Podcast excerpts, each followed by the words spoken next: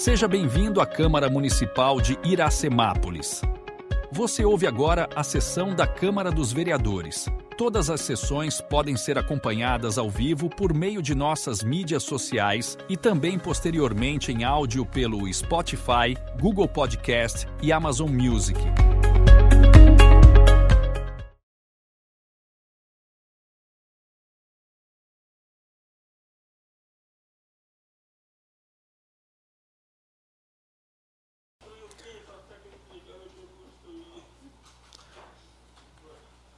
Boa noite, senhores vereadores, funcionário, público presentes, ouvinte da Rádio Sucesso, internautas, quem nos ouve por algum meio de comunicação.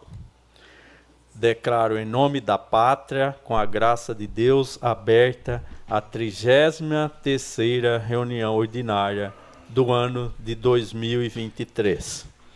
Peço ao primeiro secretário, senhor Jean Ferreira, para que proceda a chamada nominal dos senhores vereadores.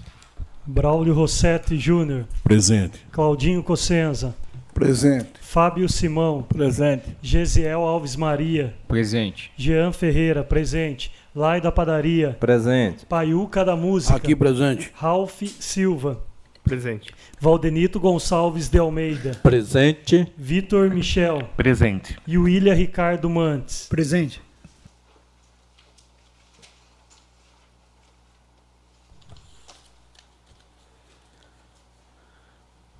Peço aos vereadores, funcionário, público presente que fiquem em pé para que o vice-presidente, vereador William Ricardo Mantes, faça a leitura bíblica.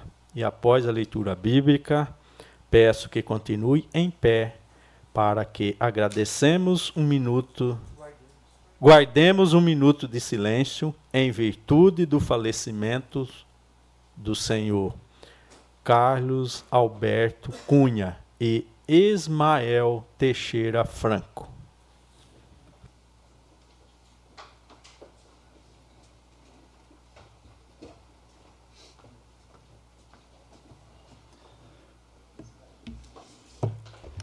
Boa noite aos novos vereadores, ao público aqui presente, àqueles que nos ouvem através das mídias sociais.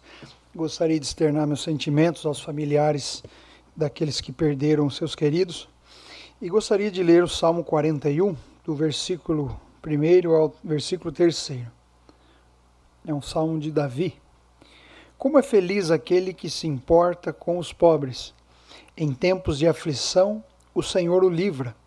O Senhor o protege e lhe conserva a vida, e lhe faz prosperar na terra e livra dos seus inimigos. O Senhor cuida dele quando fica doente e lhe restaura a saúde.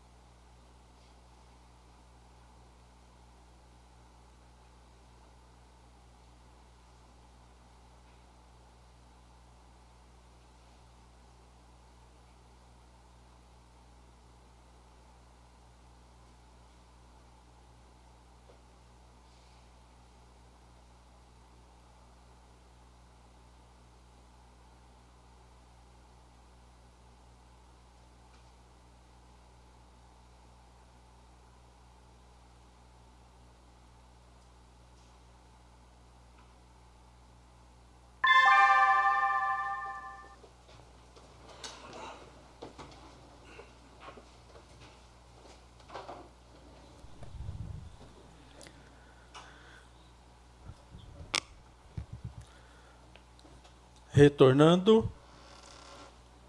estão dando entrada no pequeno expediente uma ata. Ata da 32ª reunião ordinária da sessão legislativa do ano 2023 da Câmara Municipal de Iracemápolis, realizada no dia 16 de outubro de 2023. um projeto de lei.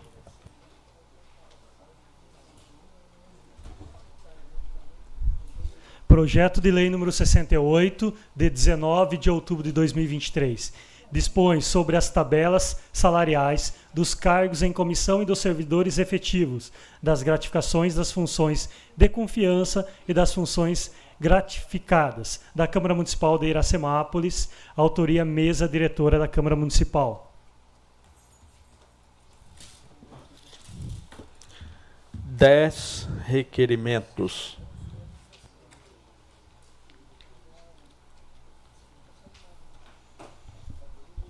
Requerimento número 176, de 18 de outubro de 2023. Autoria vereador Lai da Padaria. Assunto: coleta de lixo no Distrito Industrial. Considerando a nobre função de fiscalizar os atos de gestão do Poder Executivo Municipal, requeiro, nos termos regimentais, a Excelentíssima Senhora Prefeita Municipal, por meio do seu departamento competente, as seguintes informações. Foi alterado os dias da coleta de lixo? Caso positivo, qual os motivos, quais os motivos da coleta de lixo não passarem no dia definido. Requerimento número 177, de 19 de outubro de 2023. Autoria vereadores Lai da Padaria e Paiuca da Música.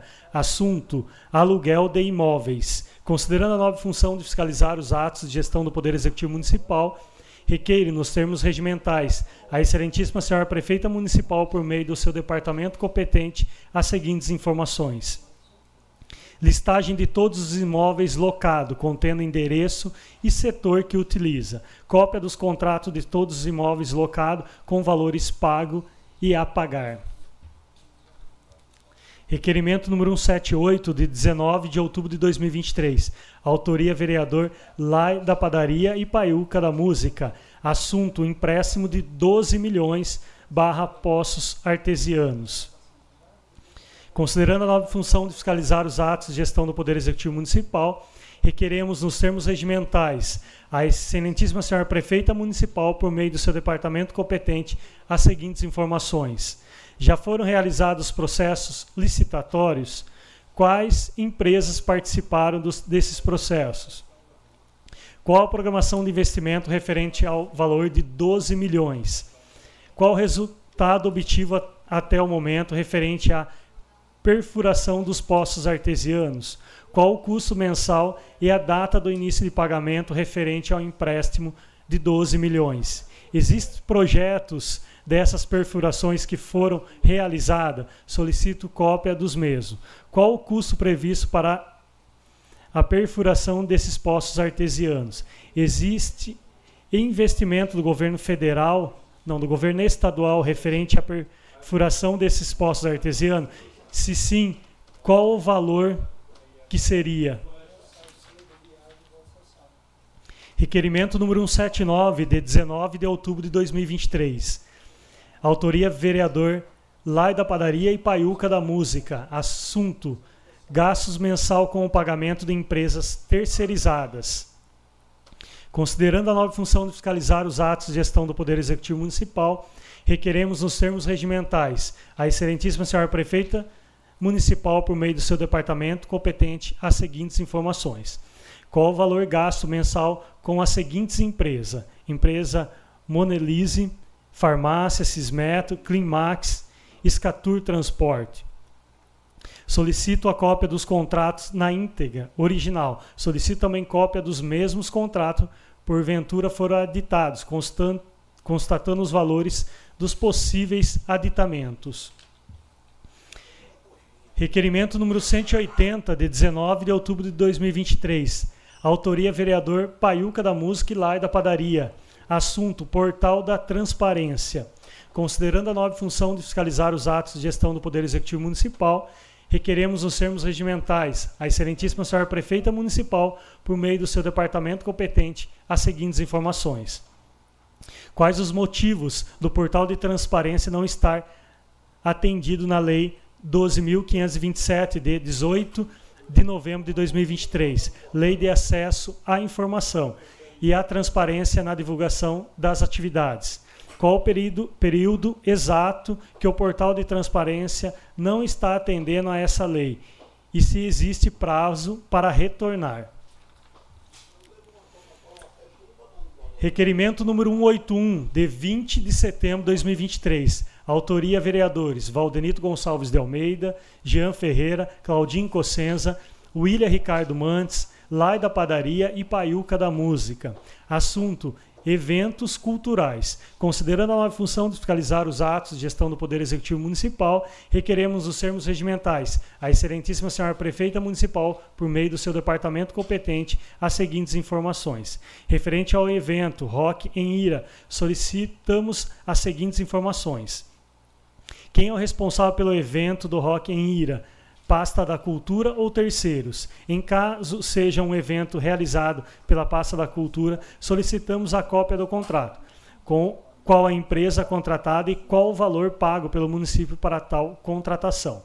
Em caso de ser um evento de terceiro, a prefeitura teve algum custo? Se houve custo, solicito os valores pagos e cópia dos contratos.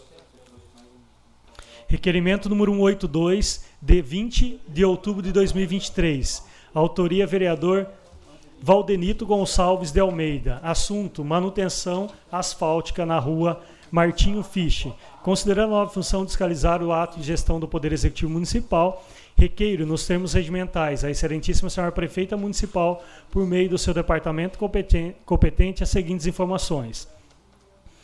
Qual o planejamento para a recuperação da malha asfáltica na rua Martinho Fisch, trecho entre a rua Capitão Paulo Simão e a rua Pedro Quinelato? Requerimento número 183, de 20 de outubro de 2023. Autoria vereador Vitor Michel. Assunto: apuração da prática de infração disciplinar por serviço por servidores públicos, xenofobia, considerando a matéria pública pela mídia digital, notícia de Limeira, em que divulga um vídeo onde o servidor público da Prefeitura Municipal de Iracemápolis teria mencionado de maneira pejorativa a origem nordestina do vereador Fábio Simão, Fábio da Cruz Martinho.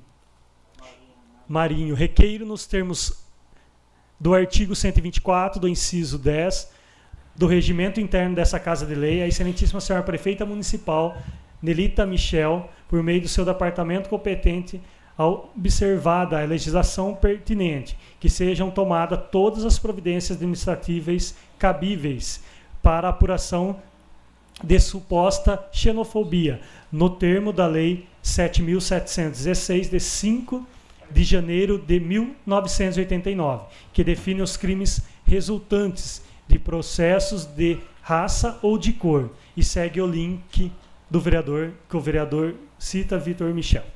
Questão de ordem, presidente. Questão de ordem concedida, vereador Vitor Michel. Só para deixar esclarecido que eu fiz o pedido desse requerimento no dia 8, se eu não me engano, no dia 6. Só para relembrar, dia 23, dia 19, depois dia 23, depois de sete dias, 16, dia 9, dia 9 de outubro, que foi o dia da minha fala, tá? Aí na semana passada eu vi que esse requerimento não tinha dado entrada, eu chamei o Fernando, que é uh, assessor aqui da casa, e perguntei para ele o porquê que esse requerimento não tinha sido dado entrada. Ele consultou e disse que havia sido esquecido de ter dado entrada esse requerimento. Por isso eu pedi para ter sido feito novamente. Tá bom? Muito obrigado, presidente. Requerimento de urgência número 185, de 23 de outubro de 2023. Requer nos termos regimentais e após a aprovação do plenário que seja incluída na pauta da 33 terceira reunião ordinária, sessão camarária, que será realizada no dia de hoje, 23 de outubro de 2023, em discussão única do projeto de lei número 65 de 6 de outubro de 2023, que promove a desafetação e a afetação da área urbana localizada nos bairros Parque Empresarial e Jardim Nisa Azevedo, Nisa Azevedo Calice com vistas à regularização do local do ecoponto e da outras providências de autoria do Poder Executivo Municipal, prefeita Nelita Michel. A proposta pre pretende consolidar o compromisso de alteração da área verde para outra localização, nos termos do compromisso realizado entre o Poder Executivo e o Ministério Público, nos autos do inquérito civil publicado público número 14.0322 000 34 12 de 2020.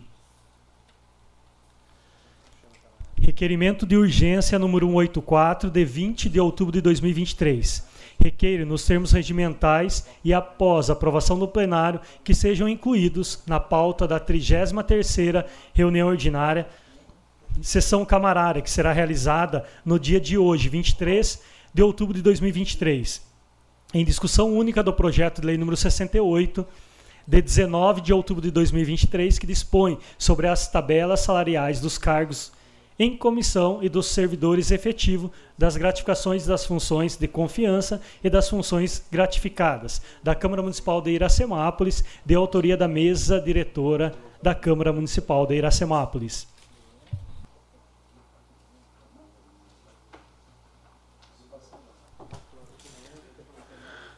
Uma moção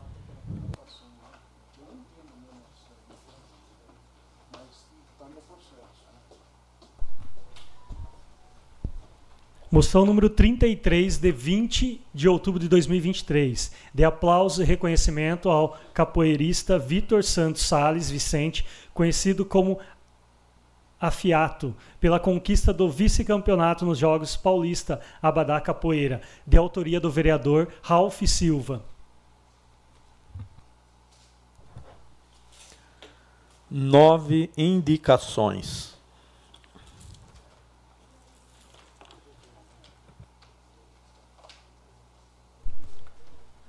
Indicação 503, autoria Paiuca da Música. Indico a chefe do Poder Executivo, junto ao órgão competente, que realize manutenção dos ventiladores da UBS Dr. Ângelo Arlindo Lobo. Indicação 504, autoria vereador Paiuca da Música e Claudinho Cossenza. Indico a chefe do Poder Executivo, junto ao órgão competente, que realize serviços de tapa-buracos nos seguintes endereços: Rua Felício de Paula, 327, Rua Zaira Giaro Meto, cruzamento com a Rua Nicanor Ramos e Rua Felício de Paula. Rua Ralph de Monteiro dos Santos, trecho entre a Rua João Meto e Rua Pedro Meto, Rua Pedro Meto, Avenida Benedito Franco de Campo e Rua José Meto, em frente ao supermercado Camargo. Indicação 505, autoria vereador Valdenito Gonçalves de Almeida.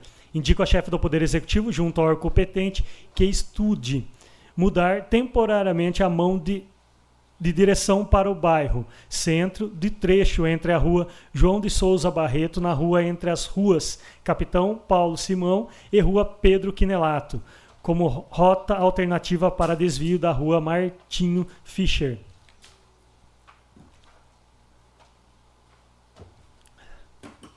Indicação 506 Autoria vereador Jean Ferreira. Indico a chefe do Poder Executivo, junto ao competente, que realize manutenção nos telhados da Escola Municipal do Cídia Costa Rivabem. Indicação 507, autoria vereador Braulio Rossetti. Indico a chefe do Poder Executivo, junto ao competente, que realize construção de duas rampas de acesso a portadores de necessidades especiais de locomoção no velório municipal. Indicação 508, autoria vereador Valdenito Gonçalves de Almeida. Indico a chefe do Poder Executivo, junto ao órgão competente, que interceda junto à Electro, com o intuito de realizar manutenção da iluminação pública no seguinte, no seguinte local. O Antônio Guarito dos Santos, número, próximo ao número 106. Indicação 509, autoria Braulio Rossetti Júnior. Indico a chefe do Poder Executivo, junto ao órgão competente, que interceda, junto com a Electro, com o intuito de realizar manutenção da iluminação pública no seguinte local: Rua Santo Rossetti, próximo ao número 124 e 298, Parque Dr. Dira Dimas Seralmeto. Indicação 510, autoria vereador Braulio Rossetti Júnior. Indico a chefe do Poder Executivo, junto ao órgão competente, que realize plantio de grama nos locais onde foram retiradas passagens de pedestre existente nas margens da Avenida Pedro Cossenza. Indicação número 511, autoria vereador Valdenito Gonçalves de Almeida. Indico a chefe do Poder Executivo, junto ao órgão competente, que interceda, junto à Electro, com o intuito de realizar manutenção da iluminação pública no seguinte local: Rua Isabel Franco de Campo, próximo ao número 130, bairro Campo Verde.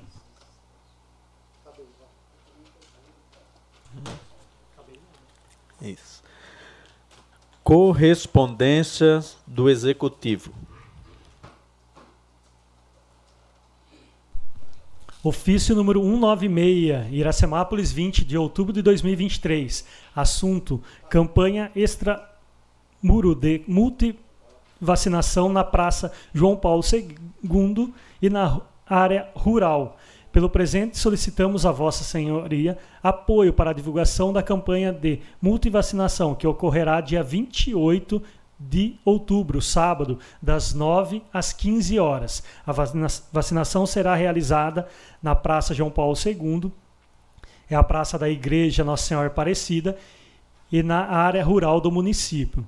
O público-alvo são todas as crianças e adolescentes abaixo de 15 anos. Porém, com o intuito de ampliar a proteção e garantir mais saúde à população, serão oferecidas todas as vacinas do calendário vacinal, além das vacinas contra a Covid e influenza, também para adultos.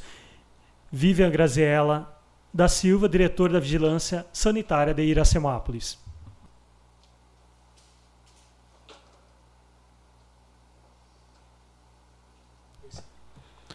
Correspondências de terceiros.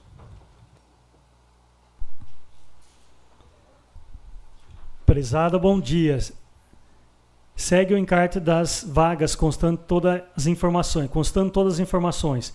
Qualquer dúvida, estou à disposição. As vagas são para empresa CHB Rental, que iniciará uma operação no início do próximo mês na empresa Arce ArcelorMittal. Estamos com, estamos com urgência, atenciosamente, Laureta Santos.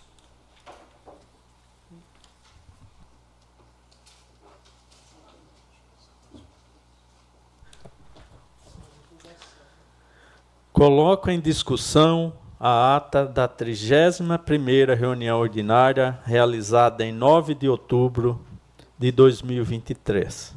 Coloco a ata em votação. Sentados aprovam, em pé rejeitam. Aprovado por todos os presentes. Gostaria de fazer uma questão de ordem, chamar a atenção dos nobres vereadores. Nós temos dois PLs a ser votados na noite de hoje. Eu gostaria de pedir a suspensão por 20 minutos para que nós possamos todos aqui fazer uma explanação, o nosso jurídico fazer uma explanação perante a todos. Parece aí que a, o líder do, do, do, governo trouxe aí as observações do, do, do PL e do Ecoponto, para que todos possam tirar suas dúvidas, para a gente votar os dois PL aí sem nem uma dúvida. Então, vou fazer o pedido de suspensão por 20 minutos, pedido de suspensão verbal da minha autoria. Questão de ordem, presidente.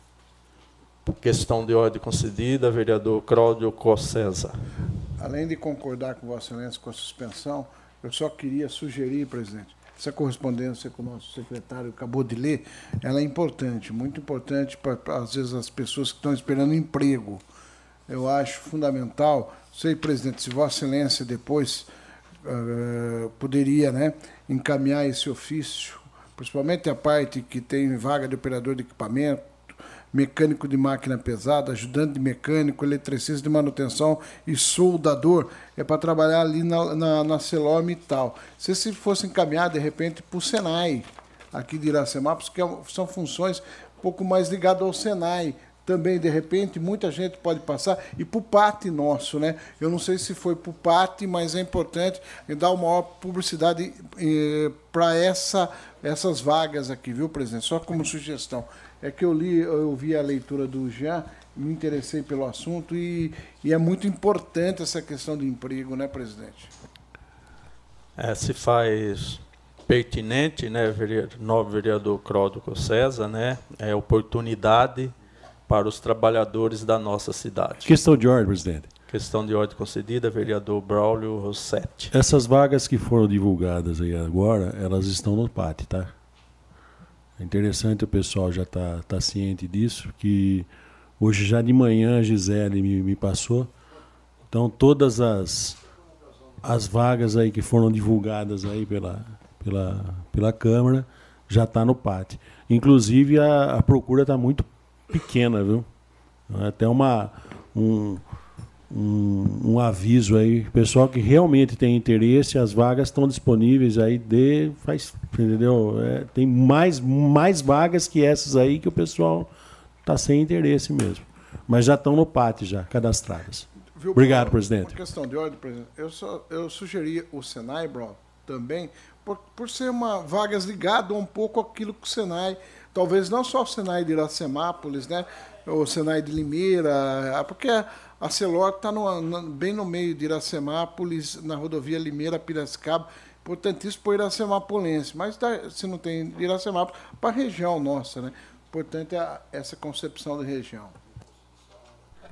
Quero agradecer a, a observação dos nobres vereadores, ela é, será pertinente. Vamos voltar aqui no objeto né, da, do pedido de suspensão fazer o pedido de suspensão verbal para que suspend possamos suspender a sessão por 20 minutos para espranar sobre os dois PLs que, que te, havendo consenso, nós vereadores possa estar votando na sequência. Coloco meu pedido de suspensão verbal por, por 20 minutos. Sentados aprovam. Em pé rejeita. Aprovado por todos presentes. A sessão está suspensa por 20 minutos.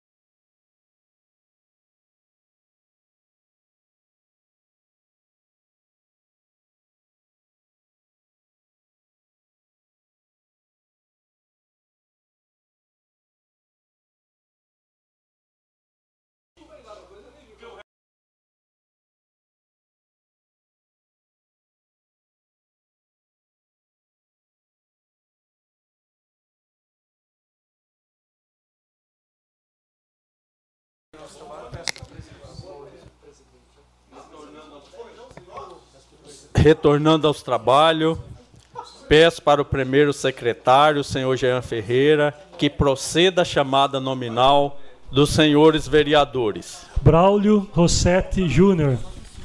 Presente. Claudinho Cossenza. Presente. Fábio Simão. Presente. Gesiel Alves Maria. Presente. Jean Ferreira, presente. Lai da Padaria. Presente. Paiuca da Música. Presente. Ralph Silva. Presente. Valdenito Gonçalves de Almeida. Presente. Vitor Michel. Presente. William Ricardo Mantes. Presente.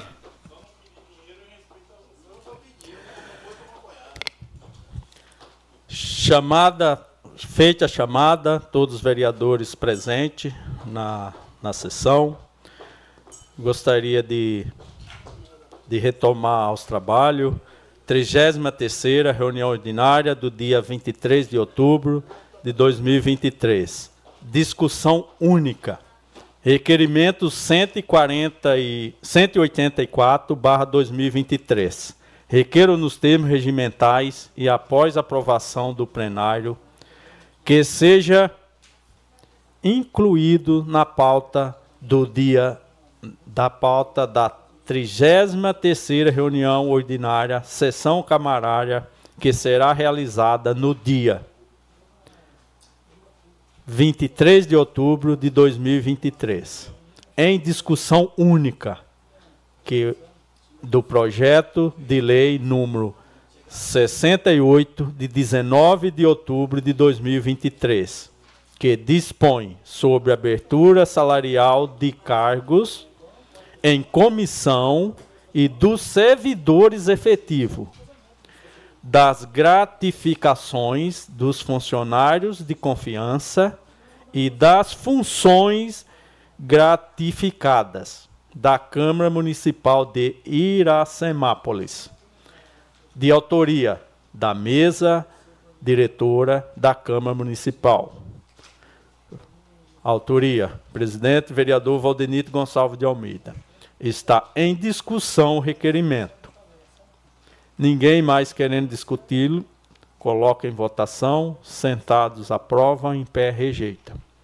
Aprovado por todos os presentes. Então acaba de ser aprovado o requerimento de número 184/2023.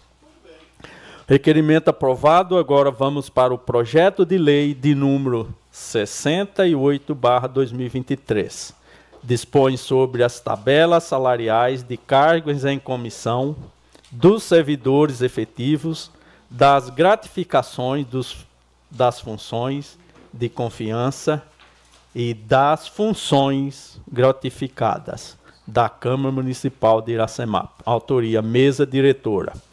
Está em discussão o projeto de lei. Com a palavra o presidente dessa casa, Valdenito Gonçalves de Almeida.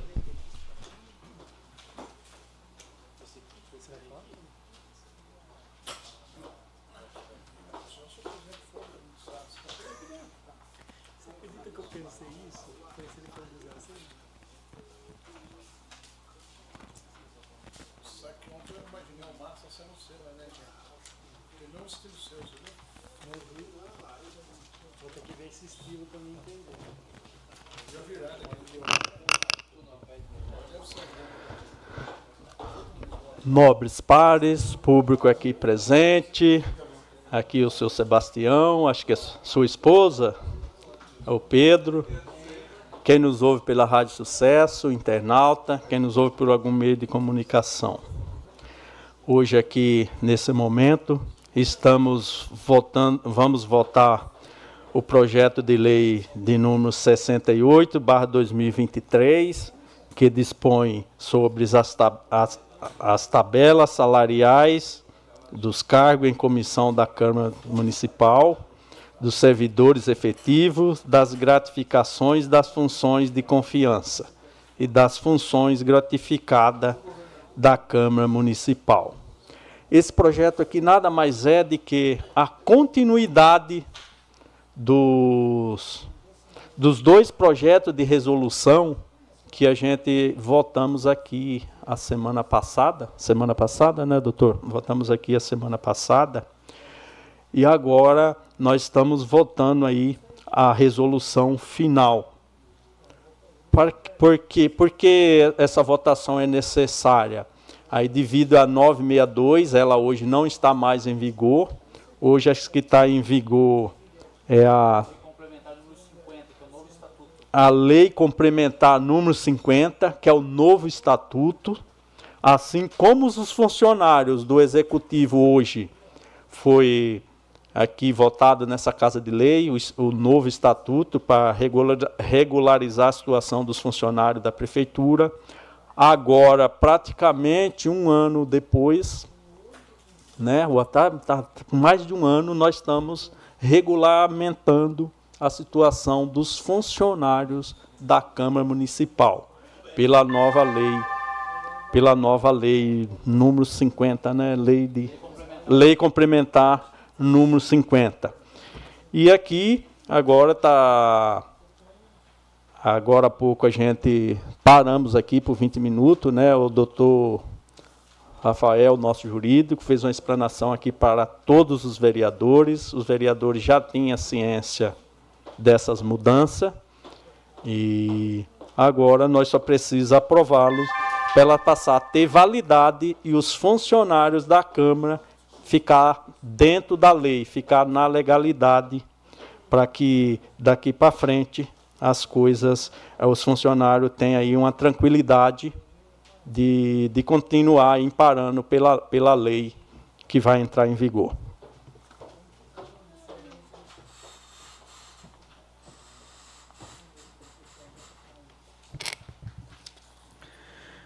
Está em discussão projeto de lei de número 68, barra 2023, dispõe sobre as tabelas salariais de cargo em comissão e dos servidores efetivos, das gratificações das funções de confiança e as funções gratificadas. Da Câmara Municipal de Iracemápolis, autoria mesa da Câmara. Você vai, Claudinho, Jean? Ralph? Não? Ninguém mais querendo discuti-lo, coloco em votação. Sentados aprovam, em pé rejeitam, aprovado por todos presentes por unanimidade.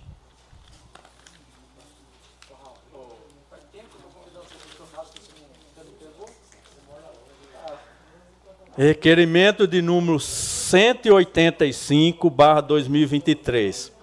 Requero nos termos regimentais e após aprovação da, do plenário que seja incluído na pauta da 33ª reunião ordinária, sessão camarária, que será realizada no dia de hoje, 23 de outubro de 2023, em discussão única do projeto de lei número 65, de 6 de outubro de 2023, que promove a desafetação e afetação de área urbana localizada nos bairros Parque Empresarial e Jardim Nisa Azevedo Cálice, com vista à regularização da localização do ecoponto e da outras providências de autoria do Poder Executivo Municipal, prefeita Nelita Cristina Michel.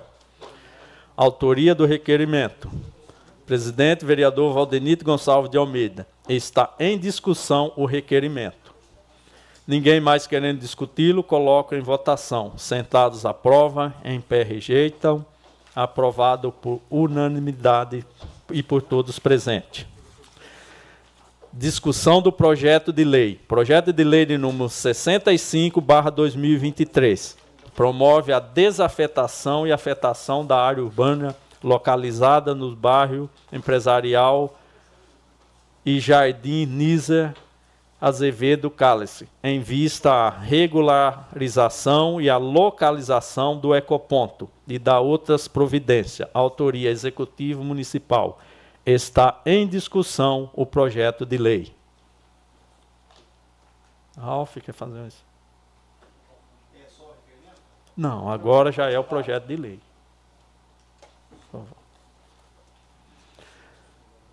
Com a palavra, o vereador Ralph Silva.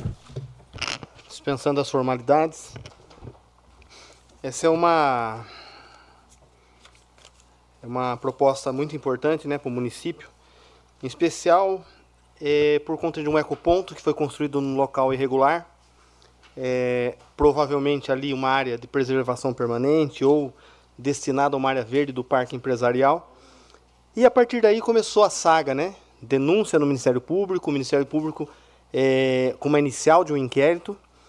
E, em, se eu não me engano, em agosto do ano passado, houve uma resolução é, da CETESB, onde houve a possibilidade de se manter o ecoponto naquele local sem estar transgredindo a lei.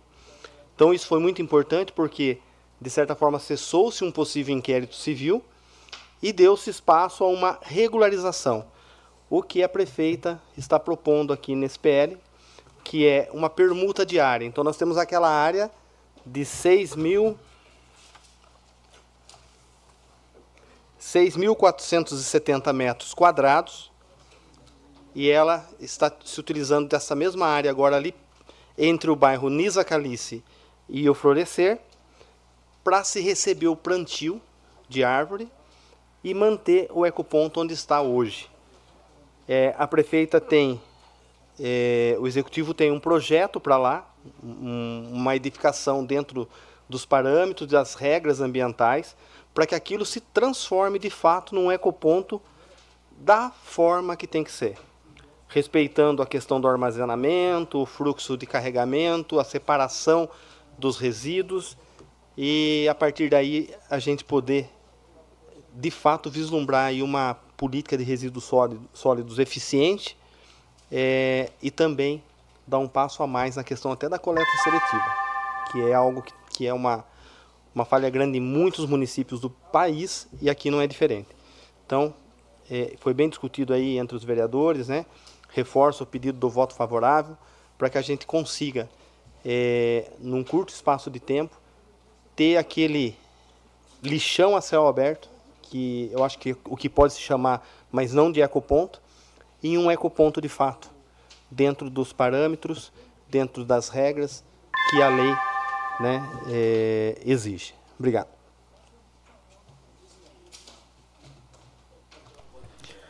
Está em discussão o projeto de lei de número 65/2023, promove a desafetação e afetação da área urbana localizada nos bairros Parque Empresarial e Jardim Nisa Azevedo Cálice, com vista a regularização da localização do ecoponto e da outras providências, autoria executivo municipal. Com a palavra, vereador Fábio Simão. Senhor presidente, boa noite. Boa noite aos demais membros da mesa, boa noite a todos os vereadores. Boa noite o público aqui presente. Boa noite também a nossa equipe técnica. Boa noite ao público de casa que nos acompanha através da Rádio Sucesso e também das redes sociais. Senhor presidente, eu sinceramente, quando eu fiquei sabendo que a prefeitura ia concretizar esse projeto, que mandou o projeto aqui para a Câmara para a gente votar, e melhor, que o Ministério Público praticamente, né, vamos dizer assim, obrigou, foi uma obrigação da prefeitura fazer isso através de uma denúncia do ano 2020 com maior felicidade do mundo, eu venho aqui dizer que eu fui o autor dessa denúncia, está nos autos aí do, do processo, está na mão do, do nosso jurídico, que está constando o meu nome aí. Eu fui o autor dessa denúncia no ano de 2020. Eu fiquei muito triste na época, porque infelizmente existe fã de político em todo lugar do mundo, que é muito triste para a população. E eu fui muito criticado por fazer essa denúncia na época. Fui criticado, fui xingado, mas uma boa parte da população, acredito que a maioria, entendeu a necessidade dessa denúncia. Fui até o Ministério Público, não era vereador, era só um munícipe. Fui até o Ministério Público, levei todo o material, vídeo, uma vasta investigação que eu dediquei meu tempo ali para fazer e provei que aquilo lá estava irregular para o Ministério Público. Demorou, às vezes a justiça é lenta, né? Mas chegou, chegou o resultado, está aqui. O resultado da denúncia de um munícipe. Com isso, eu gostaria de, de, de encorajar você aí de casa, você aí de casa que sonha com a cidade melhor. Não precisa você ser um vereador, ser um prefeito para ajudar o município. Eu era só um munícipe e consegui ajudar. Hoje a gente vai ganhar um novo ecoponto. Parabenizar o executivo também que vai executar o serviço, a prefeita Nelita, toda a sua equipe. A gente vai ganhar um novo ecoponto. Ou melhor, pela primeira vez na história, Iracema vai ter um ecoponto de verdade, graças a um munícipe que fez a denúncia lá atrás, que na época eu era só munícipe. Então você de casa, você tem o poder nas mãos. Você tem que conhecer o seu direito. A partir do momento que vocês conhecem o seu direito, com certeza os políticos saberão também trilhar pelo caminho certo e fazer o que é direito dessa população. Senhor presidente, que Deus abençoe a todos.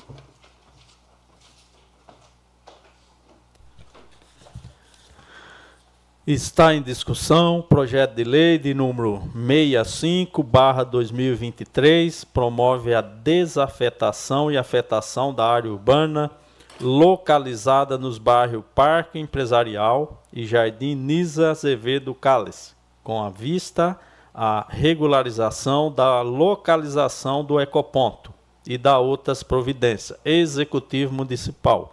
Com a palavra, vereador Claudinho Cossesa.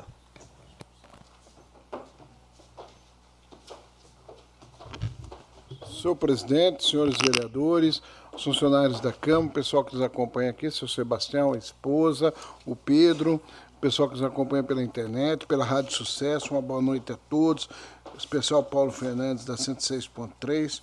Queria falar, presidente, nós na audiência de sexta-feira, uh, nós debatemos bastante essa questão, uh, só para ficar claro uh, que nós estamos fazendo aqui uma troca que promove uma desafetação e uma afetação diária. Ah, na verdade, com o parque empresarial, onde está o ecoponto hoje, nós estamos regularizando uma situação, trocando com uma área lá no NISA, que na verdade é 6 mil e poucos metros quadrados, uh, ah, 6.470 metros, né? Lá no NISA, eu até queria aqui, presidente, deixar claro isso, essa área que a gente é, tem uma urbanização, vai plantar em torno de seis, aproximadamente 500 e poucas árvores, 528. Ah, e aqui a gente tem uma foto. Isso daqui foi, foi colocado no processo após a audiência de sexta-feira.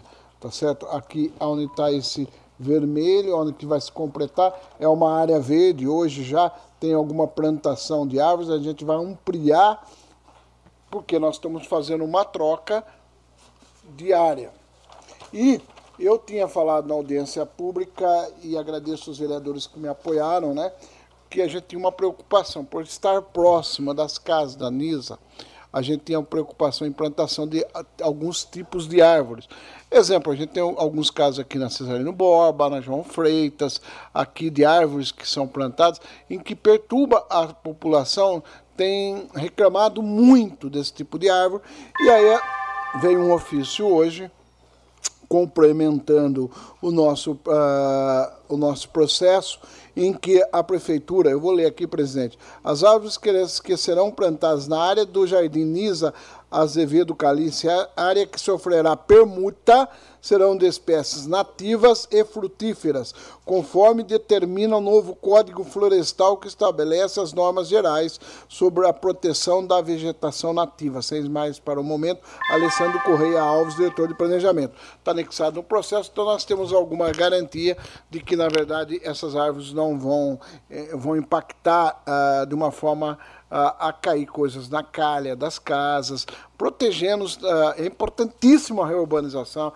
a questão de plantação de árvores e tal, mas a gente também temos que preservar a questão das moradias, de não ter plantação que estoure né, a, a questão e jogue uh, sujeira nas casas, aquela coisa toda. Permite uma parte? Uma parte. Na plantação dessas árvores não pode é, plantar fruta, não? Tipo pinha, conde? Ele está, exatamente, vereador. Acabei de ler o ofício em que ele se compromete a plantar frutíferas, a, a nativas e frutíferas.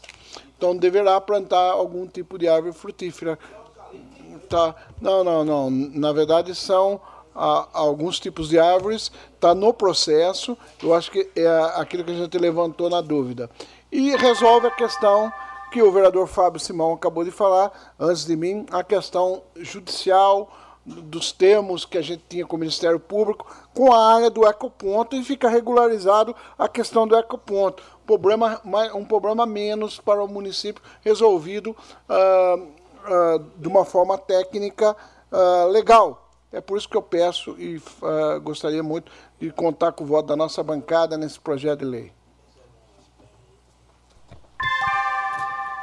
Está em discussão projeto de lei de número 65/2023 promove a desafetação e afetação da área urbana localizada nos bairros Parque Empresarial e Jardim Nisa Azevedo Calice, com vista à regularização da localização do ecoponto e da outras providências. Autoria: Executivo Municipal.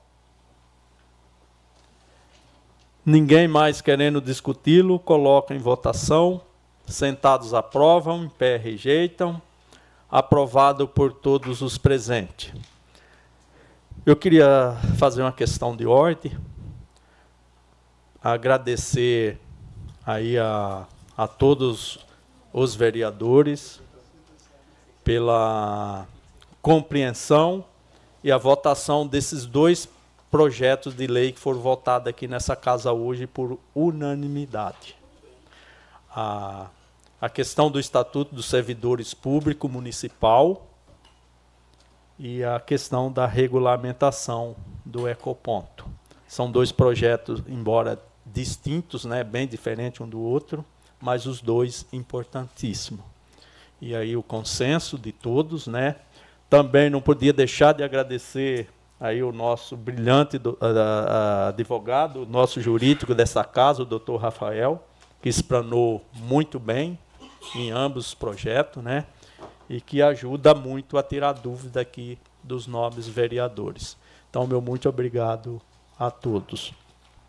Questão e, de ordem, senhor presidente. Questão de ordem concedida, vereador Fábio. Usando a prerrogativa que o, que o vereador me citou, eu gostaria de, também de agradecer mais uma vez a todos os senhores, é, suas bancadas, a bancada do governo, é, vereador Ralph, a prefeita Nelita, toda a equipe da prefeita aí também, o pessoal do meio ambiente. É, agradecer ao Ministério Público do Estado de São Paulo também, a gente tem que ser humilde para agradecer. É, hoje a gente tem certeza que Iracemápolis vai ter um ecoponto de verdade, que o meio ambiente de Iracemápolis vai começar a respirar. Então, só fortalecer o agradecimento e também registrar a presença do nosso amigo Tato Rodrigues, que está ali na plateia, junto com o acompanhado da doutora. É, dar uma boa noite para eles. É, então, antes de, de partirmos para o grande expediente, eu queria aqui agradecer aqui a presença do radialista de Limeira, Tato Rodrigues, aí do programa Passando a Limpo, né? Onde todos os vereadores, independente de situação, de oposição, está sendo convidado e tem a oportunidade, né, Tato, de estar lá falando aí um pouco do seu trabalho, dos problemas da cidade e também das soluções, né? Não adianta só falar dos problemas e não falar da, das, das soluções. Então, muito bem-vindo aí, conhecer a nossa Câmara Municipal aí. Só tenho a agradecer a sua presença aqui nessa Casa de Lei.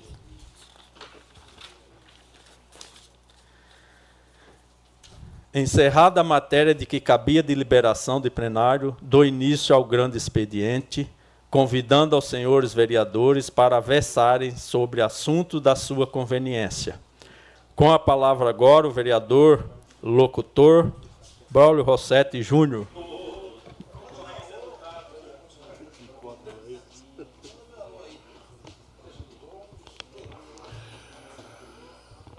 Cumprimento o senhor presidente, os nobres vereadores dessa Casa de Leis, a todas as pessoas que nos acompanham por todos os meios de comunicações disponíveis em nosso município, aos radiovintes da 106.3 Sucesso FM, em nome do, do senhor Paulo Fernandes, boa noite.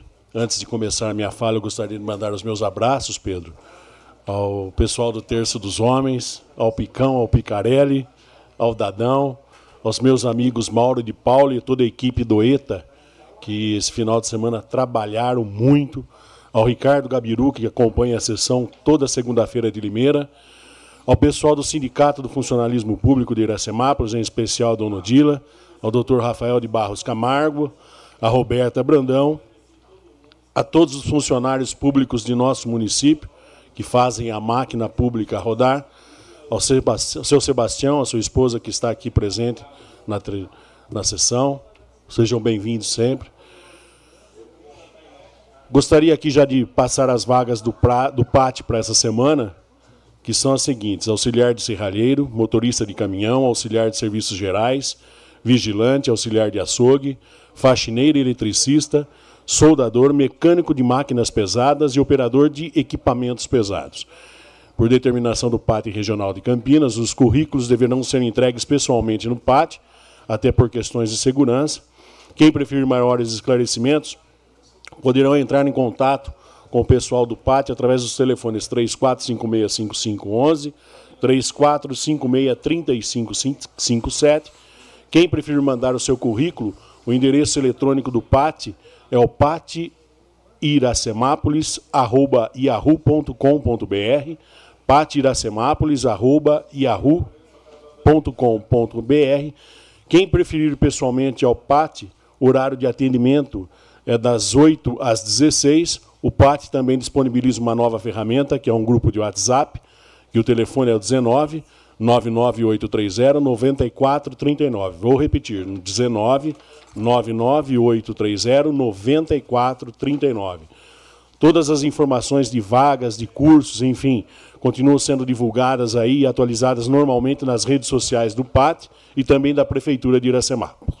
Lembrando a todos que o PAT se encontra em novo endereço, na rua Duque de Caxias, número 520, no centro, no antigo prédio da Coordenadoria da Educação.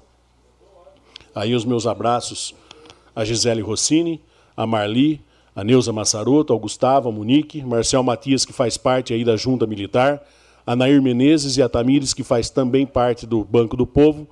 E um abraço mais que especial ao pessoal que fez parte desse time durante esses, esses três longos anos aí. A Virgínia Frasson, a Emily Adal, a Luísa, que também fez parte da equipe. E para a dona Bernadette Pinheira, Pinheiro, a esposa do senhor Ari, que conseguiu dar um destaque a mais ao PAT desde o início do nosso mandato. Um abraço a todos vocês e o meu respeito eterno. Queria também mandar um abraço aí ao Zé Roberto, pessoal dos serviços urbanos. E eles pedem, para lembrar a toda a população de Iracemápolis, que a partir do dia 25 agora, quarta-feira, começa a operação Cata Cacareco. Como sempre venho pedindo à população que anotem as datas, então vai aí. Dia 25, 26 e 27, lado de cima da Avenida Pedro Cossenza, no dia 30 31 e 1 de novembro, lado de baixo da Avenida Pedro Cossenza. Vale lembrar a população que até o mês de novembro, ou seja, até o mês que vem, os dias normais para a coleta são de 25 a 30 de cada mês.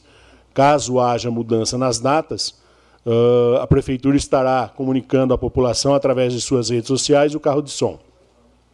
Continuamos pedindo a toda a população de Iracemápolis que, que não coloquem seus descartes aí antes da data programada, até para que a nossa cidade continue limpa. Aproveito aí para mandar também um abraço ao Zé Roberto, o pessoal da, da, da equipe dos serviços urbanos, ao Wilson Choga, responsável pela distribuição do serviço da, da empresa Molise, e a todos os funcionários da empresa Molise também, que vem executando um excelente trabalho.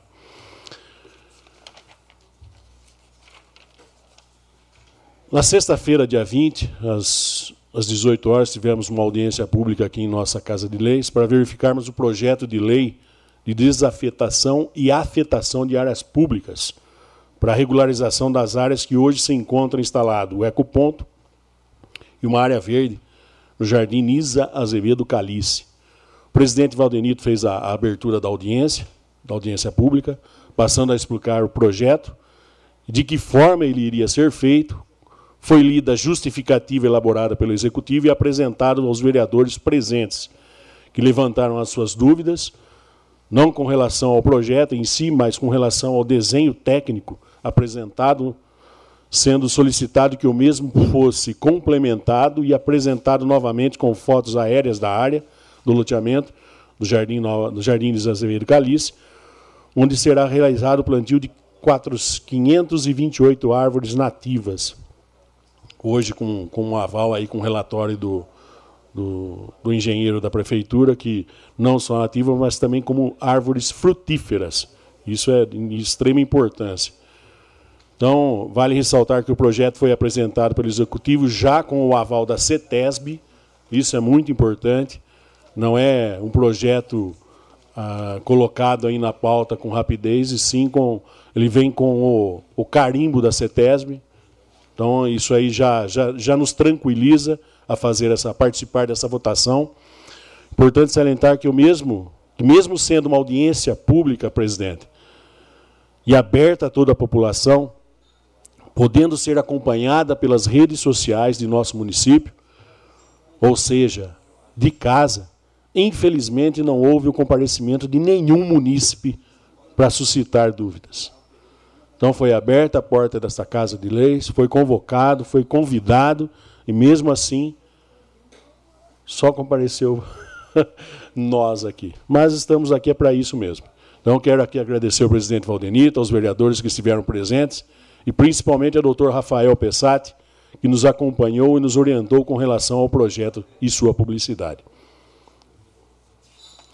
Conversando com a, com a Vivian hoje, diretora da, da Vigilância Sanitária, eu pedi para ela passar o balanço parcial das ações ocorridas no dia 7 de outubro da campanha nacional de multivacinação para a atualização da caderneta de vacinação e da pesagem também do programa Bolsa Família.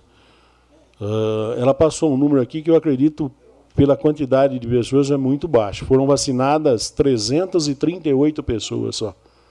Muito baixo o número, bem baixo o número.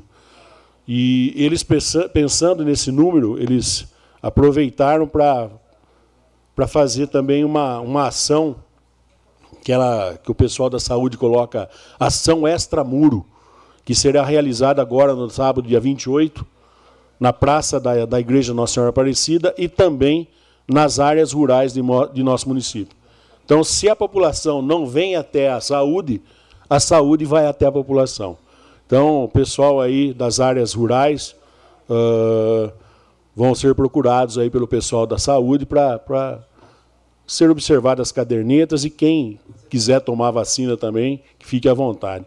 Uh, uma outra, um outro ponto que, ela comentou, que a gente comentou também foi o aumento da Covid em nosso município. Eu até perguntei para ela se ela tinha um, um esboço. Ela falou: não, passo para você, brother. Em maio, desse ano, nós tínhamos cinco casos. Junho, quatro. Julho, um. Agosto, zero. Setembro, quatro casos. Outubro, até a presente data, 38 casos confirmados de Covid em nosso município. Então, eu acho que o pessoal deu uma, uma relaxadinha por causa da vacina, né? Mas Vamos nos, eu, eu, por exemplo, eu não deixo de usar o meu álcool gel lá no serviço, você entendeu? Até porque a gente tem muita, muito contato com o pessoal lá. Uh, enfim, a gente é, era de se esperar. Acredito eu que eles vão fazer uma, uma campanha, aliás, já estão fazendo a campanha também do, do da aplicação de, de, de, vacinas do Covid, junto a essa que, que vai ter no sábado. Ela comentou, falou assim, olha, a gente vai estar aplicando. Então, acredito que vai ter que ser feita uma conscientização, uma conscientização melhor para a população. Eu geralmente eu colho algumas informações com, com o Wilson, com o Wilson, com o Silvio Sartori, com relação a, a, a, licitação deserta, que nem na semana passada não teve nenhuma, com relação à ETA compacta que está sendo construída ali do lado da, da ETA antiga, as obras continuam a todo vapor, chegando parte dos equipamentos também. Uh, com relação à muralha digital, encontra-se em pleno funcionamento. A operação Tapa Buraco, a programação já está sendo feita para amanhã, terça-feira, e também na quinta-feira. Com relação ao Santo Rossetti, a, a obra está em plena execução. Porta do, do hospital, a obra em fase de cobertura. A reforma do velório finalizada. Então, uma obra já foi finalizada, isso é muito importante. Enfim, eu tenho várias outras coisas aqui para falar, mas como o tempo é curto, a gente deixa para a próxima semana. Do mais, uma abençoada semana a toda a população de Iracemápolis. Fiquem com Deus e que Ele nos proteja. Com a palavra agora o vereador Claudinho Cossesa. Senhor presidente, senhores vereadores, o público aqui presente, o Evandro Rodrigues, que inclusive trabalhou na Rádio Sucesso aqui na 106.3. Uma boa noite a ele, a, a senhora que acompanha.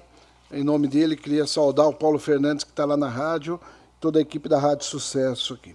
Senhor presidente, eu quero começar falando do nosso governador de São Paulo, que vetou a isenção do IPVA para carro elétrico no estado de São Paulo projeto de lei aprovado na Assembleia Legislativa, o governador, que em abril esteve aqui em Iracemápolis, Ó, matéria do jornal, em abril, ao visitar a fábrica da Clayton Hall Motors GWM em Iracemápolis, adquirida da Mercedes-Benz, Tarcísio de Freitas anunciou que pretendia retirar a cobrança do IPVA de carros híbridos e elétricos em 24. Na época, afirmou que sua intenção era reduzir ou mais provavelmente zerar o IPVA, o IPVA desses veículos. Aí ele mandou um projeto de lei em que ele veta esse projeto que foi aprovado pela Assembleia e mandou um que vai, em caráter de, urgente, de urgência, propondo a isenção exclusivamente para veículos a hidrogênio e híbridos, com motor elétrico, elétrico ou com motor a combustão, que utiliza alternativa ou exclusivamente etanol, até o valor de 250 mil do carro. O que eu falo eu venho falando o seguinte: a isenção do IPVA para nós é importante, com a fábrica da GWN é importante. Mas, pessoal, eu vou falar mais uma vez aqui dessa tribuna: Iracemápolis vai cair o ano que vem 17,89 na arrecadação no índice do valor adicionado do ICMS. Ou seja, nós vamos deixar de arrecadar quase 18% do ICMS real em 2024 em relação a 23. Em 23 nós caímos quase 10%, ou seja, em menos de dois anos nós estamos caindo praticamente 30% da arrecadação de ICMS. Qual a alternativa? A busca insistente. Temos que sentar com o governador Tarcísio, governo municipal, com o governo estadual, secretário de desenvolvimento, e buscarmos o porto seco urgente, porque o governo de São Paulo está perdendo na arrecadação do ICMS 75%, está vendendo uma média de 1.400 carros por mês, a GWN, uma quantidade boa de carro, que está indo no ICMS para o Espírito Santo. O Estado de São Paulo tem 57 bi em caixa deixado pelo ex-governador. O estado de São Paulo é um dos melhores estados de arrecadação hoje. Tem caixa suficiente para bancar. O município de Iracemápolis, a gente, tem, a gente tem visto a queda de arrecadação, isso tem afetado a qualidade de vida, a qualidade da nossa cidade. Quem anda em Iracemápolis hoje percebe a malha viária que nós temos, deficitária, com buraco, muitas ruas para fazer recapeamento, iluminação precaríssima. Tanto falha da Electro quanto falha do município. É só andar nas praças, a gente vai ver a quantidade de lâmpada apagada. A limpeza da cidade, a gente vê com toda a dificuldade, mas a gente vê a equipe trabalhando, aquela coisa toda, mas sempre com uma. A gente está um pouco sempre atrasado. E a gente vê essa questão da água pipocando. se nós conseguíssemos, olha que nós estamos alertando, desde que a GWM foi comprou a Mercedes da questão do Porto Seco. Porque o Porto Seco é que traz a arrecadação imediatamente para o município. A fábrica demora no mínimo dois anos, ainda dependendo de como ela vai se uh, montar. No primeiro ano, às vezes, pode dar negativo, porque você tem o débito e tem o crédito. E aí a gente vê a dificuldade que nós temos de arrecadação. Basta ver o orçamento de Iracemápolis. Gente. Quem, quem acompanha os orçamentos regionais se choca quando a gente coloca alguns municípios aqui da região nossa. Santa Gertrudes, Cordeirópolis e outros municípios. Olambra. O ICM de Olambra é maior que o de Iracemápolis hoje. Por quê? Saiu uma matéria, presidente, essa semana no Diário de Justiça, nós estamos com um problema no esgoto. O Diário de Justiça trouxe que o promotor Bevilacqua propôs uma ação civil pública contra o município por omissão em medidas necessárias para o tratamento de esgoto. Nós estamos desde quando falando dessa questão do tratamento de esgoto? Dessa questão, não se pode em determinadas áreas investir mais em Semápolis. Tem uma matéria completa e nós estamos aí, uh, tivemos dificuldade no outro governo, tivemos, continua, temos dificuldade. Faz três anos, gente. Três anos. E aí, com tudo isso, nós vemos aí passar e o Espírito Santo receber aquilo que São Paulo podia receber, que o município de Iracemápolis está deixando de arrecadar. Pessoal, o governador teve quase 80% dos votos aqui. O UPR tem uma ligação do, aqui com, com, o governo. O PL, o presidente da Assembleia é amigo de, vários, de várias lideranças aqui. O governador, nós temos deputado do PL na região, tem que se movimentar, como fez lá atrás com a Mercedes-Benz, com o Geraldo Alckmin, governador de São Paulo. O Geraldo implantou Porto Seco em Iracemápolis. Ou não? Quem acompanhou sabe. E quem viu os números do Porto Seco, quando Geraldo Alckmin era governador e na gestão do ex-prefeito Valmir, viu que a arrecadação de Iracemápolis teve um aumento por causa do Porto Seco. E nós estamos falando, o governador já tem 10 meses praticamente de governo. A GWN anunciou quando os carros aqui? Ele teve em abril aqui. Precisa movimentar politicamente essa questão. Urgentemente, Iracemápolis não dá para perder a arrecadação, gente. Imaginem vocês, em 24, vocês vão ver a hora que a peça orçamentária entrar aqui na casa. O ICMS, 18% praticamente menor. Temos dificuldade no FPM, que graças ao atual governo federal, que ia cair 16% o nosso FPM. Vai cair 1,6%, porque o presidente da República atual fez um projeto de lei e dividiu a queda em 10 anos. Mas vem com queda. E o impacto nas outras receitas? Isso também, essa queda foi por causa da questão do IBGE. Nós atingimos, não chegamos a 22 mil pessoas em Iracemápolis. Caímos de 1,4 para 1,2 no FPM. E qual vai ser a compensação para a gente manter o serviço que nós temos hoje? Ou vocês acham que orçamento, com uma queda no FPM, no ICM, nós vamos conseguir manter sem aumentar arrecadação nenhuma, com queda, a qualidade de serviço prestado pelo município. Até quando nós vamos manter isso? É uma análise que vocês, o pessoal que está nos ouvindo, tem que analisar. E uma outra coisa, presidente, eu não sei se houve alguma operação, alguma tarefa aí do governo na questão da conta de água. O pessoal de outubro não recebeu. Muita gente não recebeu a conta de água. Eu estou perguntando, tem muita gente me ligando, pensando que de novembro. Porque o que está acontecendo? A conta de novembro vem vindo 3, 4, duas vezes maior, Braulio, do que veio de outubro de quem recebeu. E muita gente que não recebeu a de outubro está achando que vai pagar a de novembro, novembro e outubro. Porque o valor é maior que a de setembro. E eu tenho explicado, não tem. A legislação não pode juntar duas contas. Gente, nós precisamos, presidente, nós precisamos fazer uma operação entregar nas casas de quem não recebeu a conta de outubro. Nunca aconteceu em Iracemápolis um escalabro desse, gente. Imagine daqui seis, sete meses, um ano, dois anos, quando for fazer execução fiscal, ou for fazer protesto, que vai protestar gente que não sabia, não recebeu a conta. Vai ser falha de quem?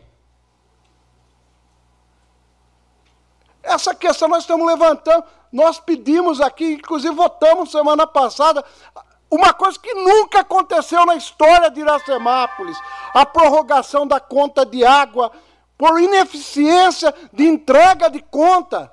Não tirar leitura, segundo o pessoal está falando, foi feito, tá, tem comédia. E a meia agora, novembro, de, o pessoal apresentando conta de três, quatro vezes maior. O que, que nós vamos responder lá fora, gente? É um escalabro essa questão de não entregar conta no mês, no vencimento, para o consumidor. Nós precisamos urgentemente fazer uma operação e entregar nas residências. Não tem justificativa. Não tem. É com isso que eu encerro, presidente. Com a palavra agora o vereador Fábio Simão.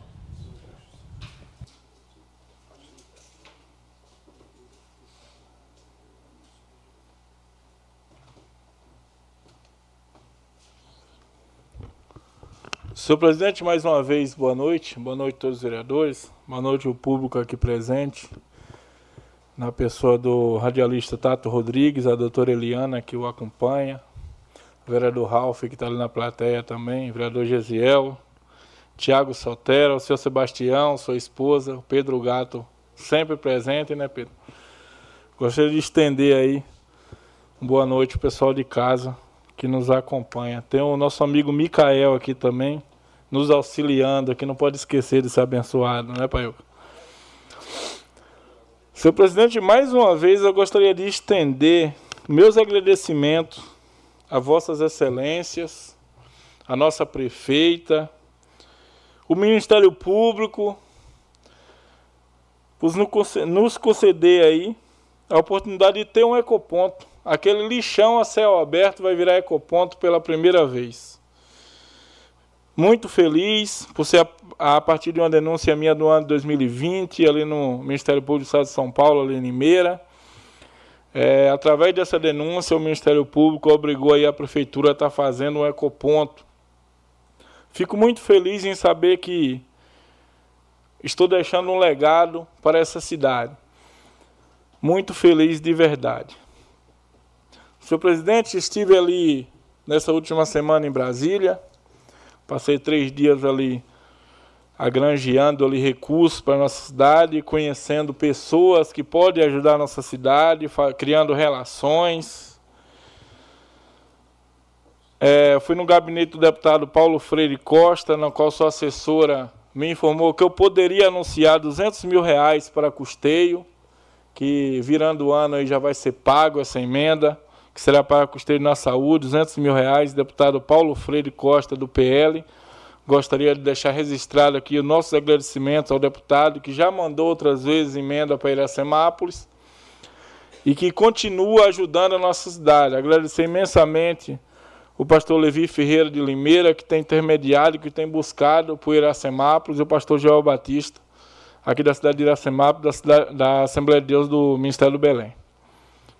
Gostaria também, senhor presidente, de mandar um abraço forte para o Jânio Barbosa, que é assessor de representação do Estado de São Paulo ali em Brasília, que fica ali no gabinete do governador, mais precisamente, quando o governador está visitando a cidade de Brasília, a capital né, do nosso país.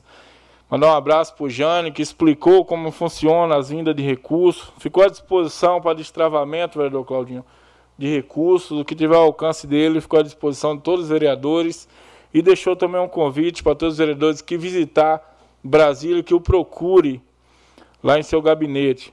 Seu Jânio Barbosa fica no escritório de representação do Estado de São Paulo, lá em Brasília, Brau. Quando o senhor for lá, procure ele, que eu tenho certeza que você vai gostar da visita, Brau. Estive também, senhor presidente, no sábado, no Termas Water Park, a convite do nosso amigo Pinguim, ali de o Fabiano, ali de Santa Bárbara do Oeste. Um encontro de vereadores e prefeitos da região. Um encontro também com o nosso deputado aí do Estado de São Paulo, Antônio Carlos Rodrigues, que é do PL também. Deputado que tem uma bagagem enorme, conhecido como deputado avião, o pessoal tratou ele lá, Claudinho. Ex-ministro da, ex-ministro da República, ex-senador da República, e agora deputado federal, que também ficou à disposição de ajudar Iracemap. Segundo ele, logo logo vai estar fazendo a visita à prefeita Nelita para estar dialogando, para trazer recursos para a nossa cidade. Agradecer imensamente o Pinguim por intermediar é, essa reunião, que foi muito importante, seu Breno. Falei ali com o vereador de Piracicaba, vereador Cássio, que inclusive agradeceu para a nossa fiscalização ali no Rio, que estava mandando esgoto direto para o Rio Piracicaba, qual município está sendo aí acionado na justiça pelo promotor Bevilacqua. Acredito que com razão, já tomamos várias multas, já denunciei três anos seguidos naquele local e infelizmente está indo para um fim que a gente não gostaria, mas que seja para resolver, que seja para cuidar da nossa cidade, da cidade de Piracicaba e do meio ambiente em geral. E agradecer ao vereador Cássio de Piracicaba pela recepção, pelo carinho e pelo apoio. Agradecer também o, o vereador ali de Nova Odessa, o vereador professor Antônio, que ficou de conhecer nosso plenário aqui, de conhecer os vereadores, e mandou um abraço aí para Semápolis. Eu vou lá conhecer ele também, que ele tem um projeto de lei muito importante lá, eu pretendo trazer aqui para Semápolis também. Senhor presidente, hoje eu fui ali no Distrito Industrial, pela, acredito, pela terceira ou quarta vez no meu mandato, mas registrei bem, deixei nas minhas redes sociais hoje. Agora há pouco, durante a sessão, eu terminei de editar o vídeo, como a gente não tem assessoria, editei eu mesmo e postei. É triste a situação do Distrito Industrial. Tem um amigo meu é, comentou no Facebook ali que não temos mais buracos na ru nas ruas. Temos pedaços de, de ruas em meio aos buracos comentário cômico, mas para quem é iracemapolense não é engraçado. Não tem um pingo de graça. Eu discuti recentemente, debati, vamos dizer assim, no corredor da Câmara, referente a uma brincadeira quanto a um aplicativo chamado Buracômetro. Acho que é um aplicativo que tapa buraco, não sei do que se trata, nunca vi isso na minha vida. É, que eu não achava graça. Tinha uma pessoa debatendo lá, eu falei que eu não achava graça desse assunto. Não tinha um pingo de graça. Quem gera emprego nessa cidade está tendo seus carros quebrados todos os dias em meio aos buracos do distrito industrial. Quem visita as empresas de Iracemapos hoje não tem o prazer de voltar novamente. O distrito industrial de Iracemapos hoje é pedaço de ruas em meio aos buracos, infelizmente. Eu já falei eu já fiz indicação, eu já fiz requerimento, eu já falei bravo gritando, eu já pedi com carinho. Hoje, senhor presidente, eu fiz um vídeo de uma forma até romântica no Facebook para ver se funciona. Levando esse assunto à população, porque talvez chegando ao conhecimento da população, os órgãos responsáveis venham se compadecer. O povo, querido Tato Rodrigues, que gera renda para esse município, que paga impostos, que gera emprego, não merece aquele castigo todo. De verdade, não merece, é muito castigo para esse povo. A gente precisa, pelo menos, eu entendo que não dá para fazer tudo ao mesmo tempo, mas chegar no último ano do mandato e não ter nada feito ainda é um absurdo. Nada. Aquela segunda parte lá do industrial não foi feito nada. Nem um buraco tampado. Mas agora, quem sabe, no ano que os políticos ficam com o coração mais mais caridoso, né? O último ano, que todo mundo conhece como ano de eleição, quem sabe agora sai, né? Gostaria de deixar um conselho para nossa prefeita, com todo o amor, com o amor que ela tem por essa cidade, que ela deixou claro em vários vídeos. Vamos praticar esse amor para aquelas pessoas que geram emprego para esse povo. Os próprios empregados que vai lá. Tantas lojas, tanta, tantas metalúrgicas que tem ali uma loja da fábrica, que tem um showroom, que recebe pessoas naquele local, merece uma dignidade, é o mínimo de pisar no chão.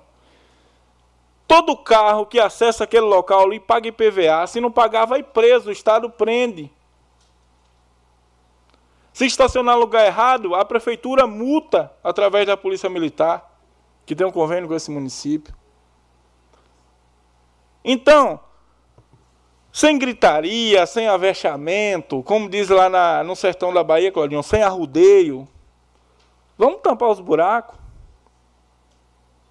Vamos ver. Parte, Fábio. Pois não. Só para falar, pessoal que nos acompanha, no Distrito Industrial nós temos empresa de top, empresa de capacete de moto, nós temos empresa de fábrica de doce, nós temos eh, tecnologia de ponta, pessoal que mexe, fábrica que fabrica a fábrica para chocolate, nós temos o pessoal que faz borracha eh, para lavar casa, nós temos uma, uma fábrica muito boa de argamassa, temos uh, de diversas uh, camadas empresas no segundo distrito, temos oficina mecânica, top. Nós temos oficina mecânica que, que, faz propaganda, inclusive em rádio, Jovem Pan tal, em São Paulo, trabalha com câmbio na região toda. Você imagine.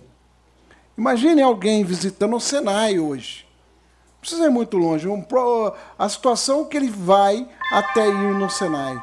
Então, nós temos assim um, um compromisso, Fábio, com os empresários, com os empregados e com a, a visibilidade da, do empresário poder receber um, alguém que compre e que gere emprego na Semápolis. Hoje é vergonhoso, dependendo do lugar que a pessoa for no seguro. Fora os caminhoneiros, os do, que, que, que dá bastante emprego, que tem caminhão de areia, caminhão de combustível, de diversos setores. O Distrito Industrial nosso é maravilhoso na questão industrial e na questão comercial, mas Hoje, para ir no distrito, dá vergonha.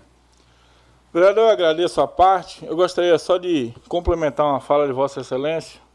É, eu gostaria que o senhor falasse, por gentileza, como que se chama o Senai da nossa cidade, leva o nome de quem?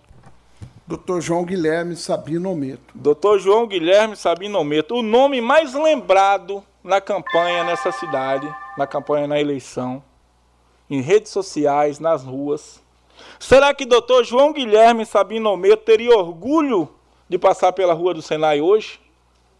A rua do Senai hoje, Tato Rodrigues, virou um pasto. Cheio de buraco. Cheio de buraco. Foi feito o que na rua do Senai até agora? Nada. Onde estão os olhares para as pessoas que geram emprego, que formam, já estou concluindo, senhor presidente, que formam as pessoas para trabalhar. Onde estão os olhares? Para onde que Iracemápolis vai com essa visão? Senhor presidente, assim eu encerro. Que Deus abençoe a nossa querida cidade. Com palavra, vereador Gesiel Alves Maria.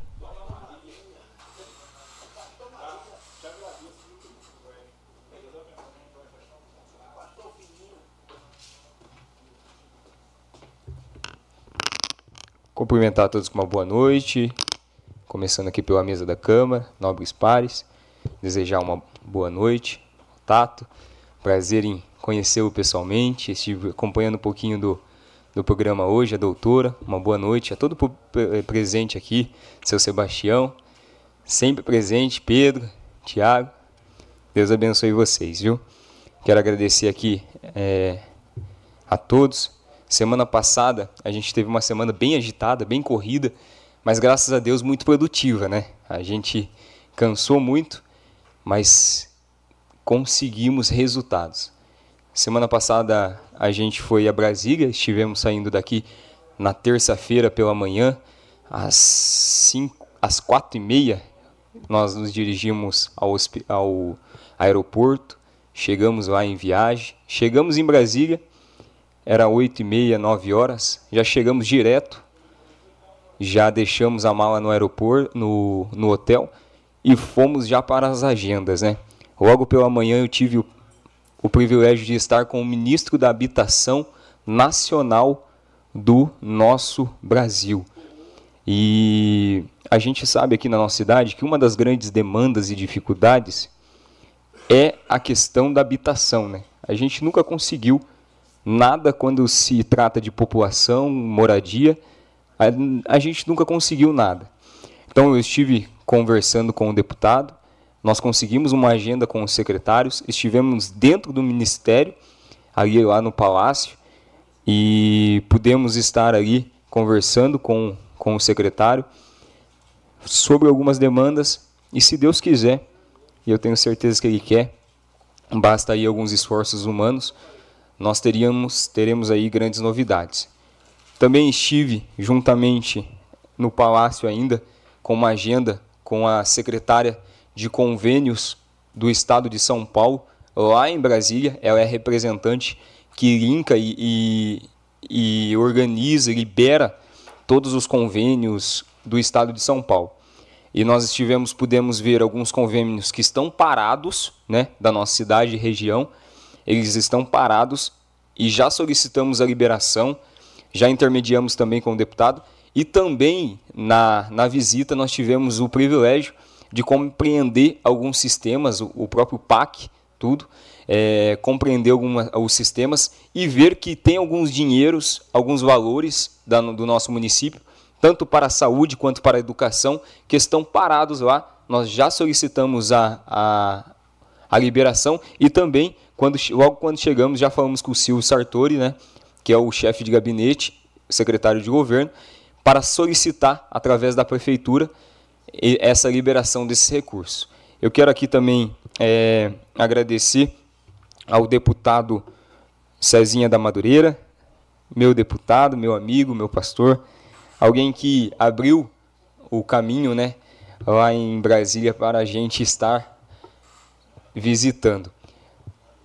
Fiz um pedido bem gordo para ele, não só para a nossa cidade, mas como para a região mas nós estamos aqui para isso. E é o nosso, praticamente o nosso, iniciamos o quarto ano do nosso mandato e nós temos extremamente, uma necessidade extrema na nossa cidade de poder realizar muitas obras e muitas coisas ainda que não saiu do papel. Uma delas, fiz uma solicitação de pavimentação para que nós possamos aí não apenas criticar, não apenas apontar, mas ver um meio de se trabalhar para resolver. Então, nós solicitamos recursos para pavimentação, para a operação tapa-buraco, para é, fazer a pavimentação nova em algumas vias, e ele já sinalizou que vai estar enviando esse recurso, seja via gabinete ou seja via alguma pasta, alguma secretaria. Estivemos também solicitando é, cadastrando, na verdade, um ofício, solicitando ali para que se não se ocorrer a não liberação do recurso para João Basso, nós pudéssemos receber esse recurso, né, que é uma obra muito importante, inclusive é, a gente está trabalhando, né, Claudinho, já há muito tempo aqui, fez o projeto tudo, mas é, é importantíssimo, até por se tratar de uma promessa e algo que a gente bateu nos três anos de mandato, é importantíssimo que saia do papel e eu não encerre o meu mandato sem que esse projeto venha a ser resolvido. Então eu fiz a solicitação ao deputado, pedi para que ele se prontificasse a estar cadastrando é, o recurso, caso não venha através do, da emenda que está cadastrada já, o nosso deputado Cezinha de Madureira liberasse esse valor. Se eu não me engano, o projeto ficou em 800 e poucos mil e ele também sinalizou é, prontamente para estar ajudando. Eu também tive o privilégio de poder estar com alguém que para mim é um, é um orgulho, uma alegria. Havia conhecido já pessoalmente em outros, outros eventos, mas nunca tive um tempo assim de você conversar com a pessoa, né? E sentar, aprender um pouquinho. Uma grande inspiração que foi o Nicolas Ferreira, né? Um grande vereador de BH, deputado federal mais votado do Brasil e passei ali uma, uma horinha com ele andando e é impressionante a disponibilidade, é, o tratamento. O, o, garoto é, é algo não só aquilo que nós vemos nas redes sociais, mas quando se presencia pessoalmente a gente vê que ele realmente tem muito conteúdo e trabalha muito para a nossa nação. Então, é, também podemos tratar aí de alguns assuntos aí, quem sabe o Nicolas não vai estar conosco logo mais. É, estive também num evento, olha eu dando spoiler, também estive num evento aí com a Damares, a Damares que é uma, uma amiga, uma alguém que nós admiramos, hoje senadora em, em execução, né, em mandato.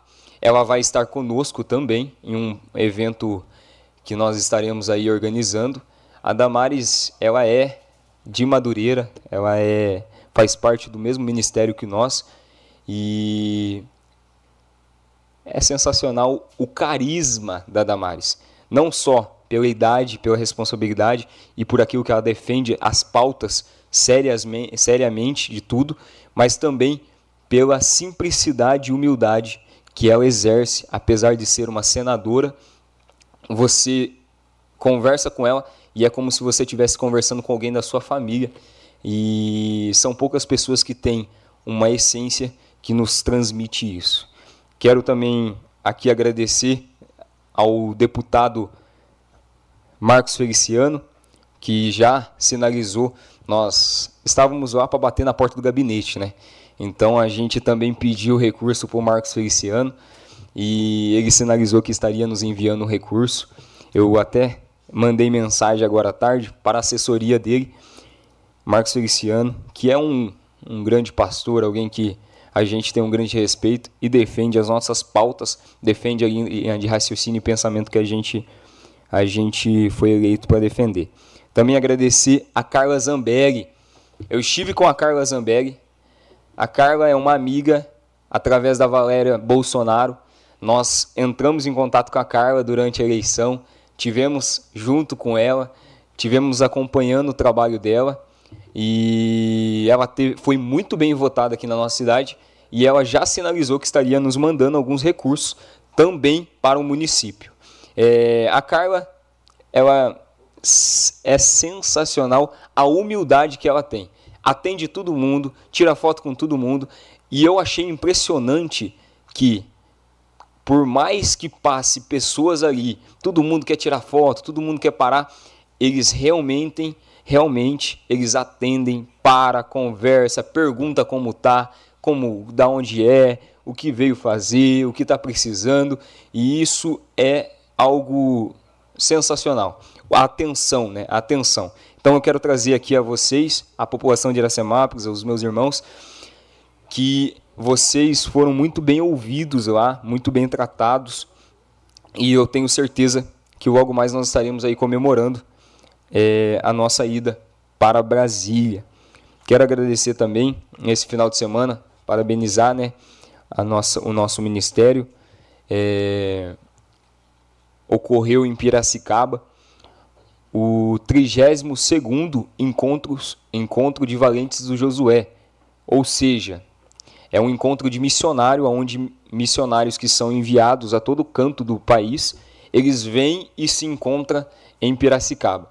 Tivemos mais de duas mil pessoas de caravana que vieram através de ônibus, vieram da Bahia, Acre, todos Paraná, é, Santa Catarina, eles vieram se encontrar em Piracicaba para que nós pudéssemos organizar esse encontro de missões, onde nós levantamos é, doações aonde a obra missionária precisa. Então quero deixar aqui o meu, os meus agradecimentos e parabenizar pelo evento realizado, feito ali em Piracicaba do Ministério de Madureira. presidida ali pelo pastor Dilmo dos Santos. Tudo demais é só desejar a todos uma excelente semana, que Deus venha abençoar a sua casa, a sua família, os seus negócios. Dizer a vocês que nós estamos aí sempre à disposição no WhatsApp, no Instagram e o que vocês precisarem, a gente está aqui. Essa semana eu tenho é, já fiz um cronograma para a gente estar tá visitando principalmente a Operação Tapa Buraco. É alguma, uma, uma das maiores demandas que nós temos hoje no gabinete, a população tem pedido muito, e eu também vou estar juntamente com o engenheiro da prefeitura ali na frente do residencial das Acácias, onde a gente vai fazer uma visita. Foi uma demanda, uma solicitação que nós já pedimos mais de uma vez aqui, e a gente vai estar tá em frente ao condomínio, é, juntamente com o engenheiro, para ver o que a gente vai poder fazer para ajudar a população. Então, quero pedir aqui à população é, que tem um pouquinho só mais de paciência, que nós vamos estar ali resolvendo e vendo tudo que nós pudermos fazer na nossa mão será feito. Desejar a vocês uma excelente semana. Com a palavra agora, o ex-presidente dessa Casa de Lei, primeiro secretário, vereador Jean Ferreira. Boa noite, mesa diretora, os vereadores aqui, público presente, o Tato, né, Tato? Estive hoje lá, né? Um pouquinho apreensível, mas faz parte. Cumprimento também todos os internautas e quem nos acompanha através da 106 Sucesso FM. É, como foi falado aqui, o novo vereador Fábio falou bastante referente aos buracos na cidade, é, a gente vê que algumas ações estão acontecendo, mas ainda um pouco acanhado, não na velocidade que realmente a nossa cidade precisa tão urgente aí. Referente à iluminação pública, é, ali na, no, no, na pracinha ali conhecida como do Pica-Pau, ficou um período ali que teve a, foi roubado os fios né, da, da praça ali, ficou uns 15 dias sem iluminação, na, na, semana passada foi iluminado, mas a gente pede uma atenção especial em todos os pontos públicos da nossa cidade.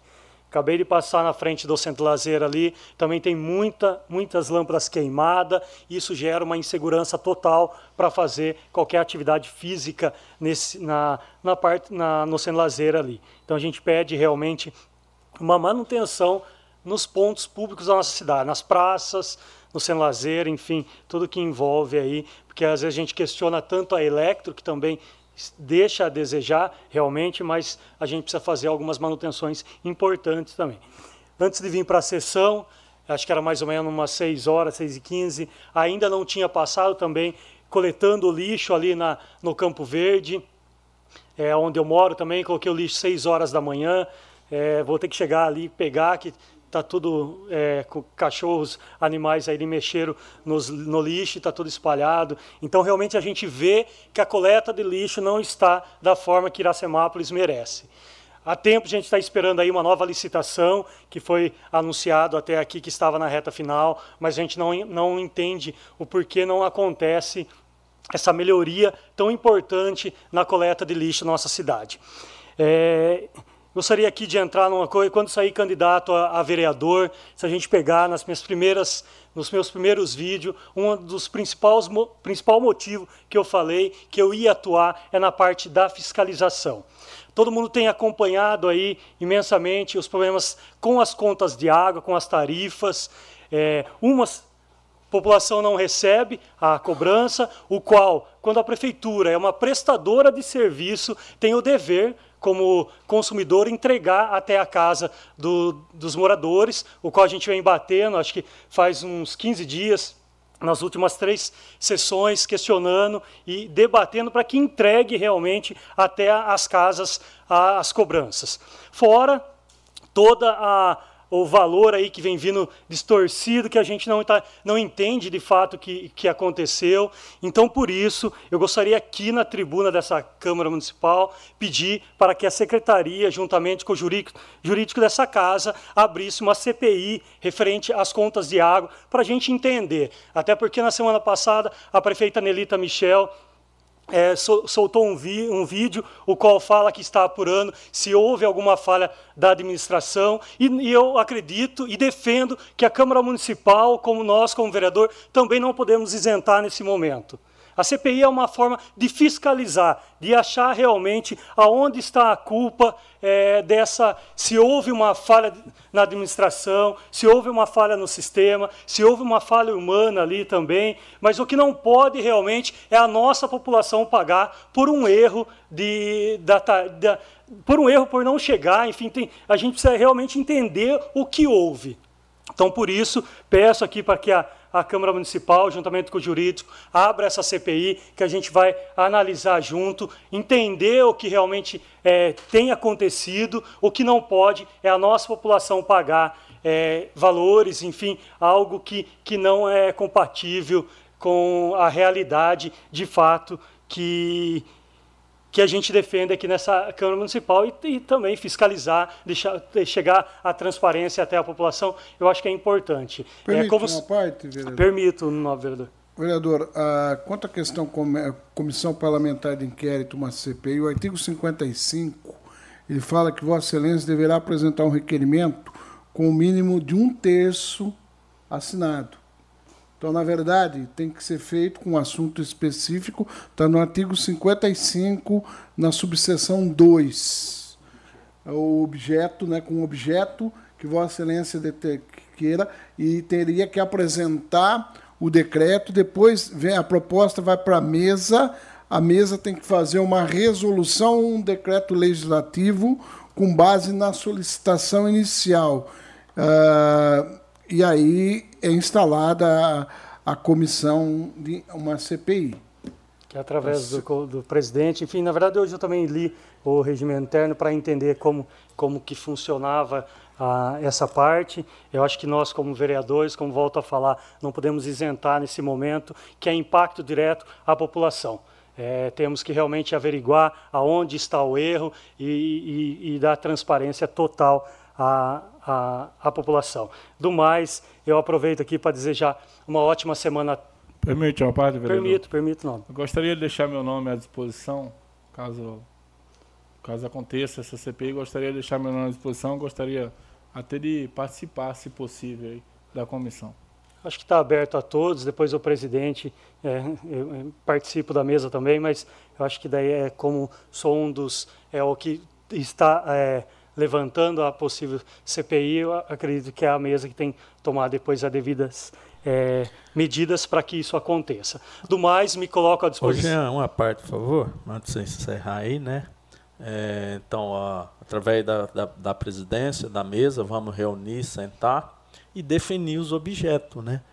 Porque o principal é definir os objetos para daí se ter um rumo ter o começo, meio e fim, saber onde a gente quer chegar. Então, para isso, nós vamos sentar e definir os objetos, o objeto aí da, da comissão que Vossa Excelência está pedindo aí nessa casa de lei. Muito obrigado pela parte. Tá, aproveitar e deixar aqui também, é, eu tinha comentado já com o jurídico da casa, também com a mesa diretora, é, por motivos particulares. Eu hoje sou o presidente da Comissão de Finanças.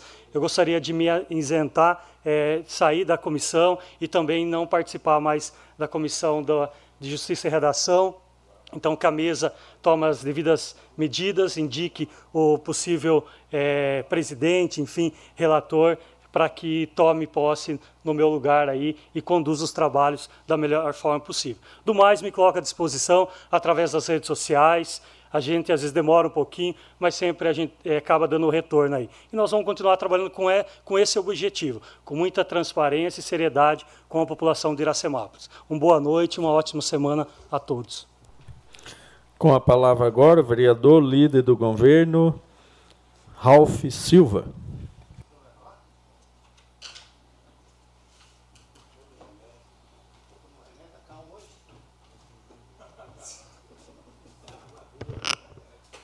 Dispensando as formalidades, presidente, quero oficializar aqui, enquanto líder do governo, é, o pedido de assento na vaga da comissão, respeitando o que re, é, está no regimento, o princípio da proporcionalidade. Né? Considerando que houve uma divisão nas bancadas e hoje o PL conta com três membros, então, dentro do que rege a proporcionalidade, nós temos acesso a todas as comissões, pelo menos uma cadeira. Então, depois eu vou oficializar isso aí para que seja redistribuído às comissões, dando o espaço que o PL tem de direito regimentalmente. É... Às vezes eu fico pensando, Braulio, se alguma gestão sofreu 10% do que a gestão Nelita vem sofrendo desde o primeiro dia que pisou na prefeitura. Eu não vou nem falar dos ataques criminosos de fogo em ecoponto, fogo em tubulação na represa, furto de fiação na represa Boa, Boa Vista, furto de transformador de energia, é, entre outros ataques criminosos. Porque às vezes parece que nós queremos nos fazer de vítima, mas eu não consigo lembrar, na história da cidade, em 70 anos de município, uma gestão sofrer tantos ataques. Aí a praça João Evangelista Piccoli, furto de, de, de, de fiação, e todos sabem que não é tão simples você chegar, nós não, não é uma empresa privada que você mande lá na lojinha da esquina, pega o fio, vai lá e arruma a lâmpada.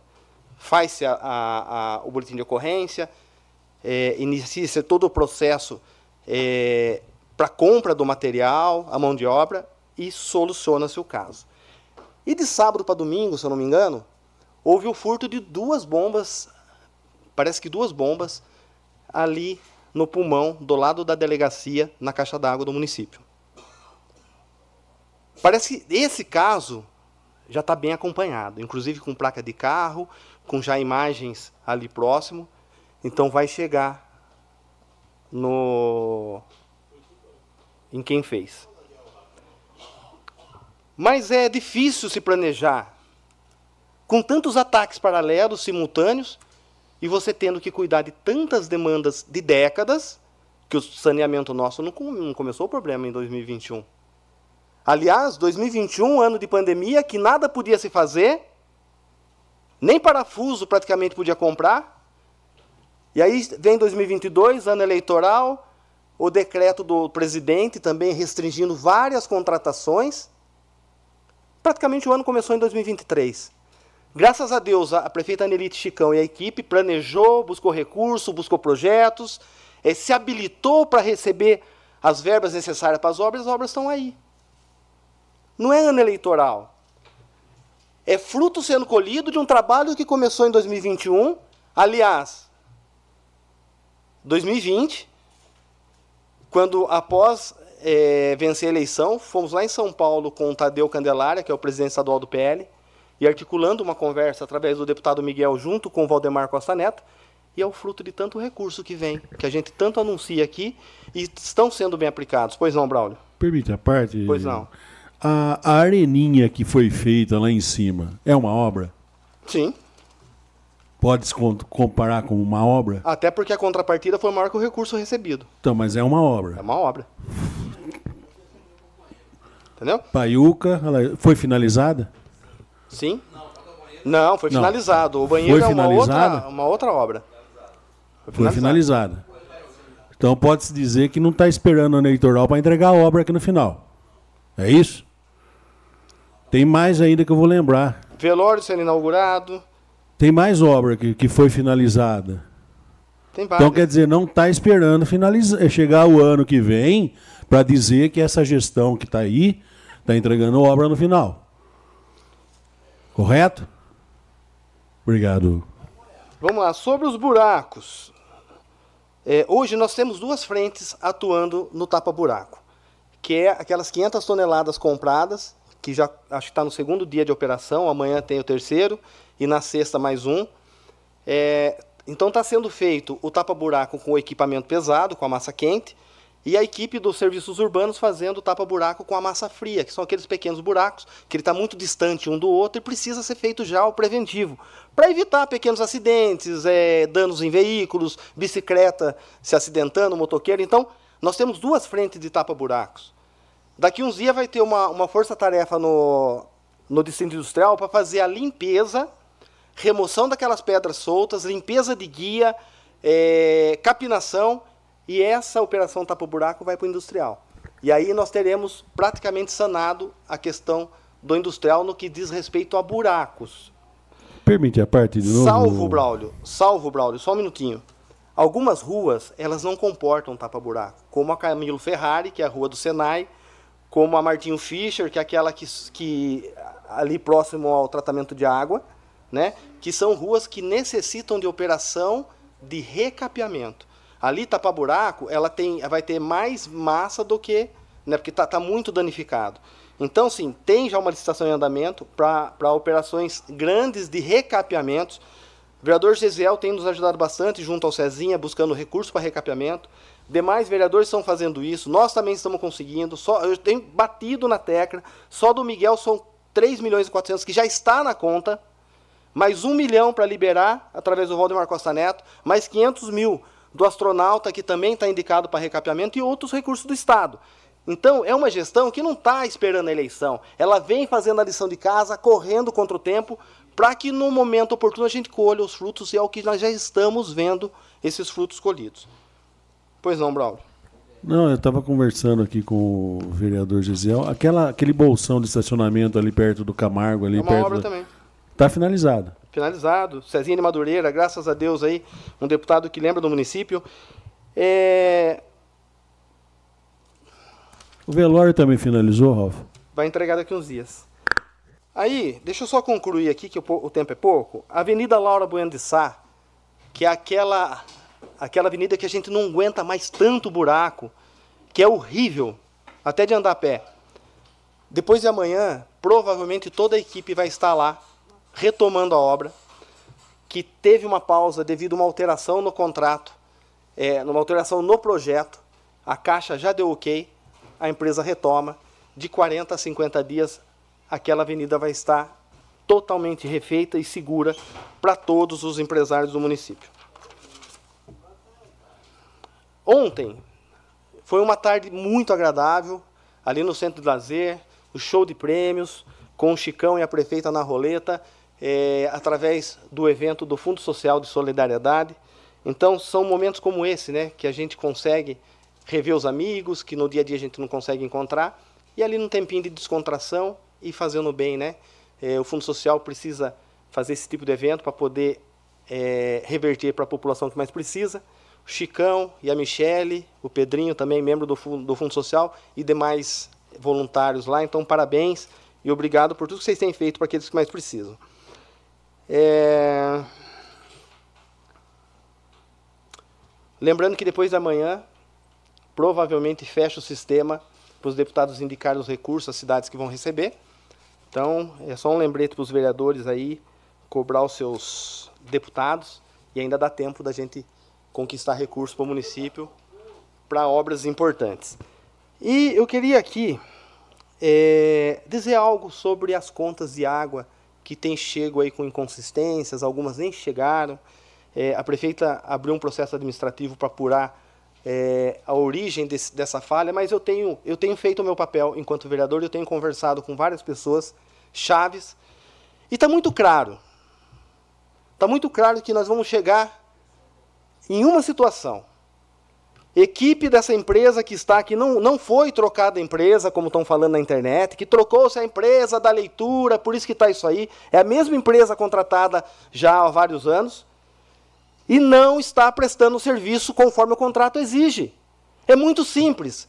Faz-se a rota, a rota é em torno de 140, 120, 150 hidrômetros para ser lido, e eles dividem entre os 3, 4 leituristas. Faz-se 30, 40 leitura, não atende, atende horário até 2 e meia de leitura, 2 e meia da tarde, faz até 11 horas, meio-dia, e para o serviço, e não vai dar conta mesmo. São mais de 9 mil hidrômetros.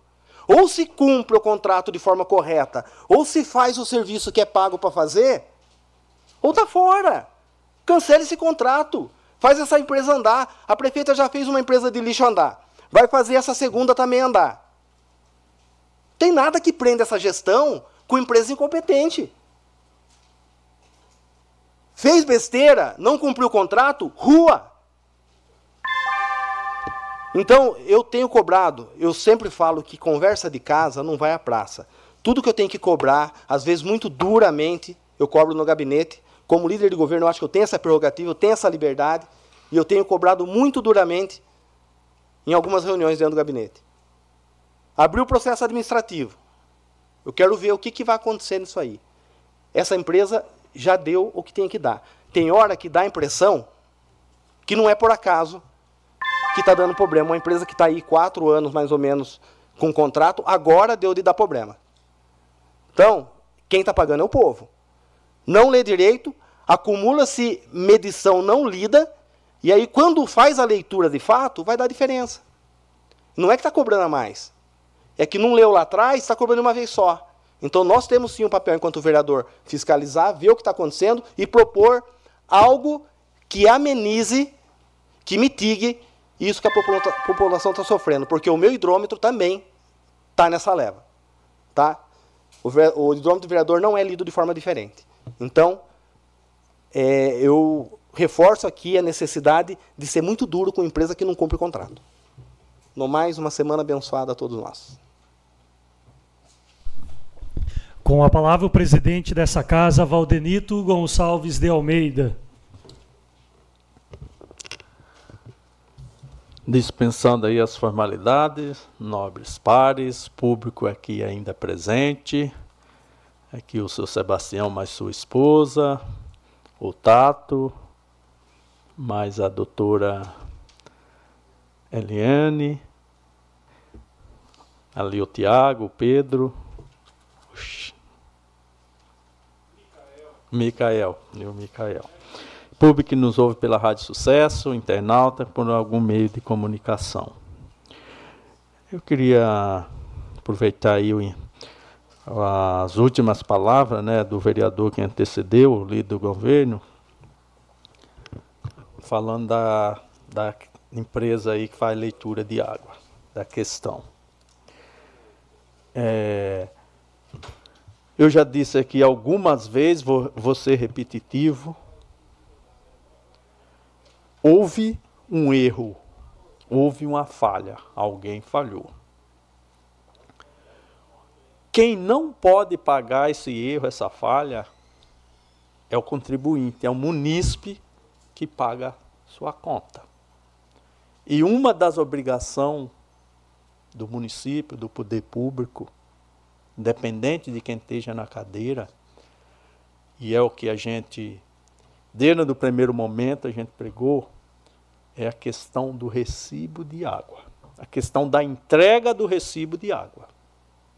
O município tem essa obrigação, isso é o mínimo que o município pode fazer, é entregar na casa do cidadão seu recibo de água. A partir daí, a toda a responsabilidade inverte. Aí é do cidadão. Aí ele tem que ir lá, tá errado, tem que pagar. Mas o cidadão, primeiramente, ele tem que receber sua conta de água em dias. E tem muita gente que ainda não recebeu. Eu sei que teve alguns que recebeu. Eu sou um deles que não recebi na minha casa. Ainda esse recibo, essa conta de água para daqui a dois anos, três anos, você não está recebendo uma conta, uma cobrança judicial. Então é isso que eu defendo, é isso que nós estamos defendendo. Eu acho que aí até o líder do governo está indo nessa direção no discurso, que é o certo, que é o correto.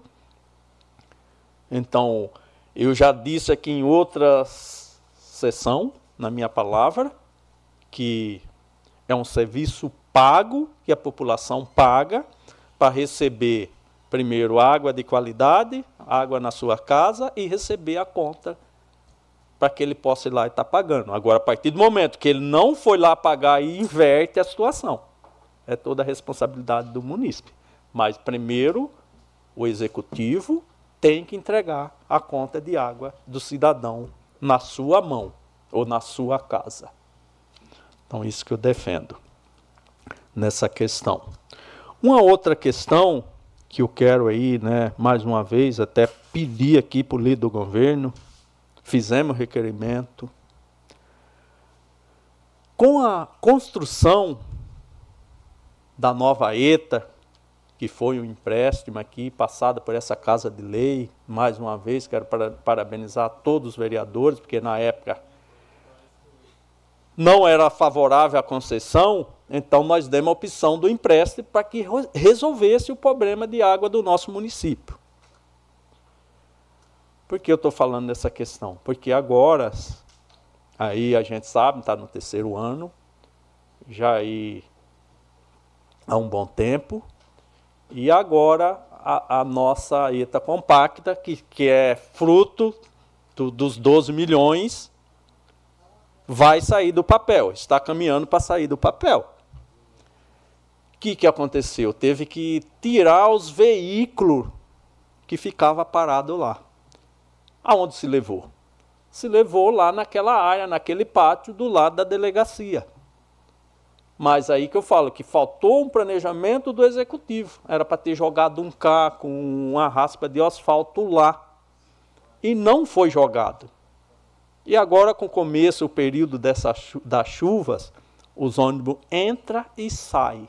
E lá naquele barro, sai deixando o barro na rua, na frente da casa das pessoas. Por favor, pelo amor de Deus, é, não, ali do lado da delegacia, na. na, na, na Zé Modenês. É, jogar uma rafa de asfalto lá. Tá o barro.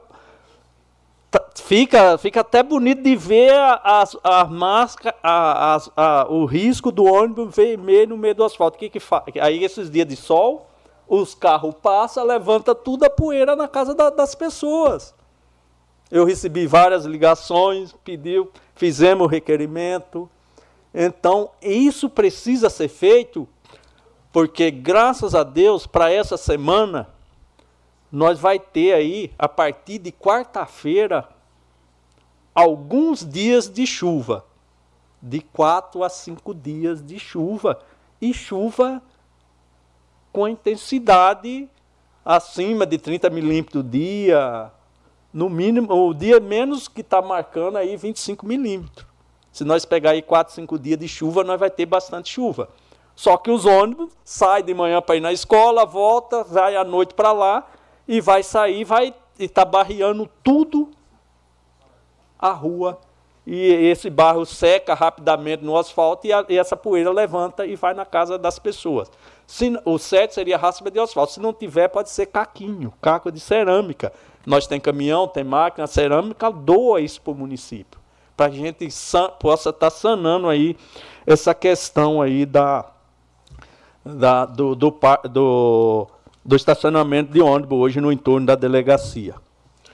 Um outro ponto que eu quero abordar aqui, né, a, até o, o vereador Claudio, Claudio, Claudinho Concesa falou, preocupado com a queda de arrecadação do nosso município.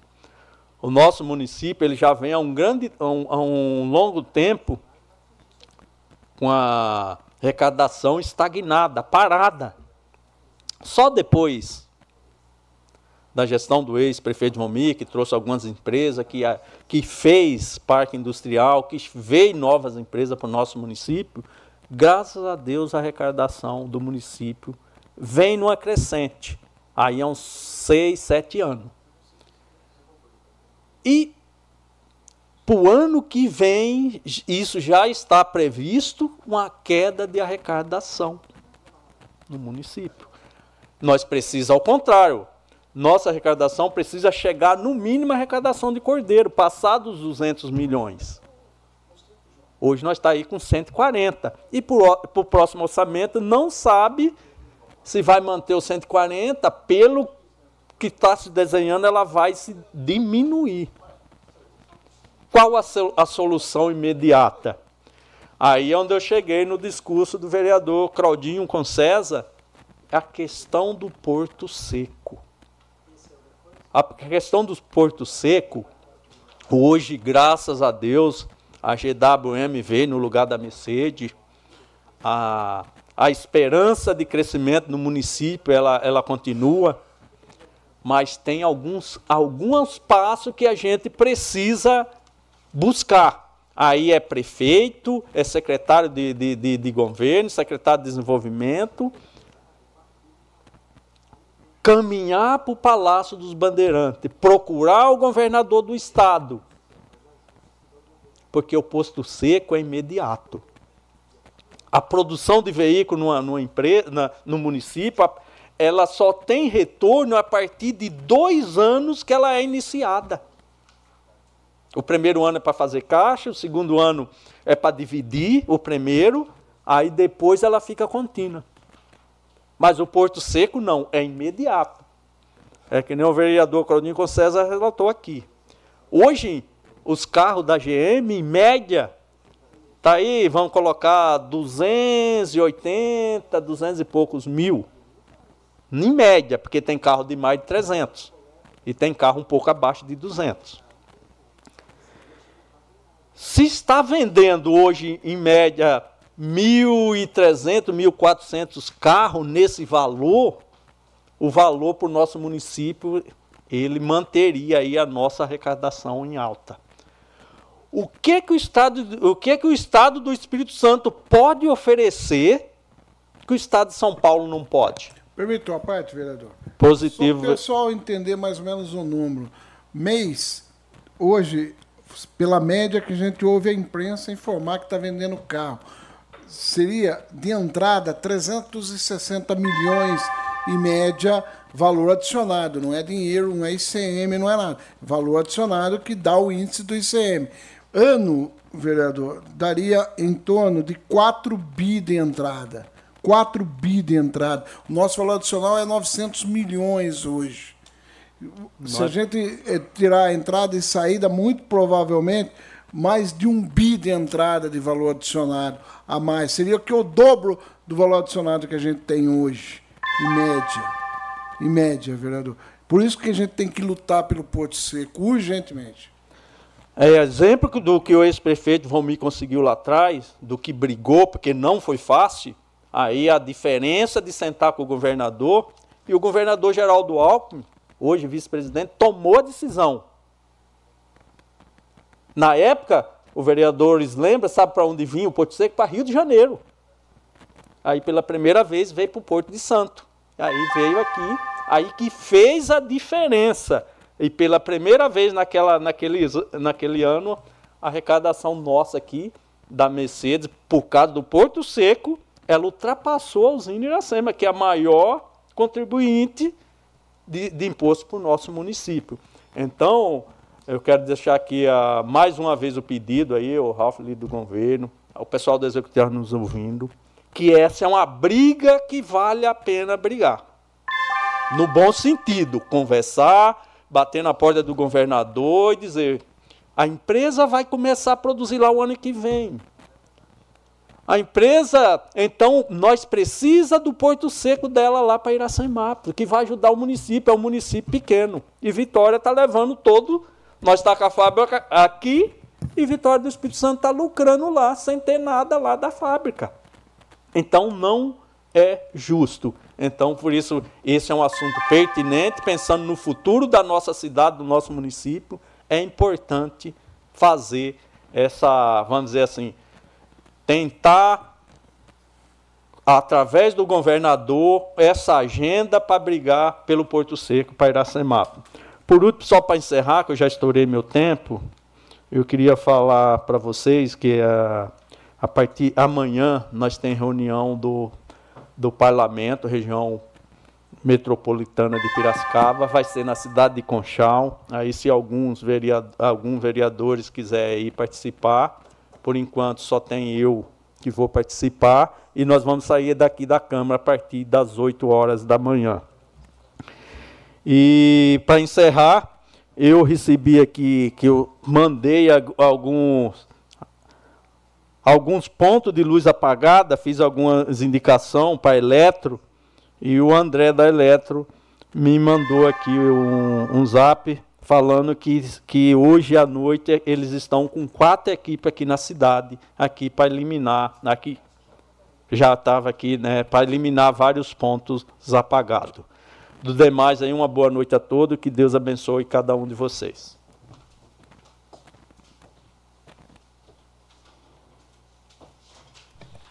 Com a palavra agora o vereador Vitor Michel.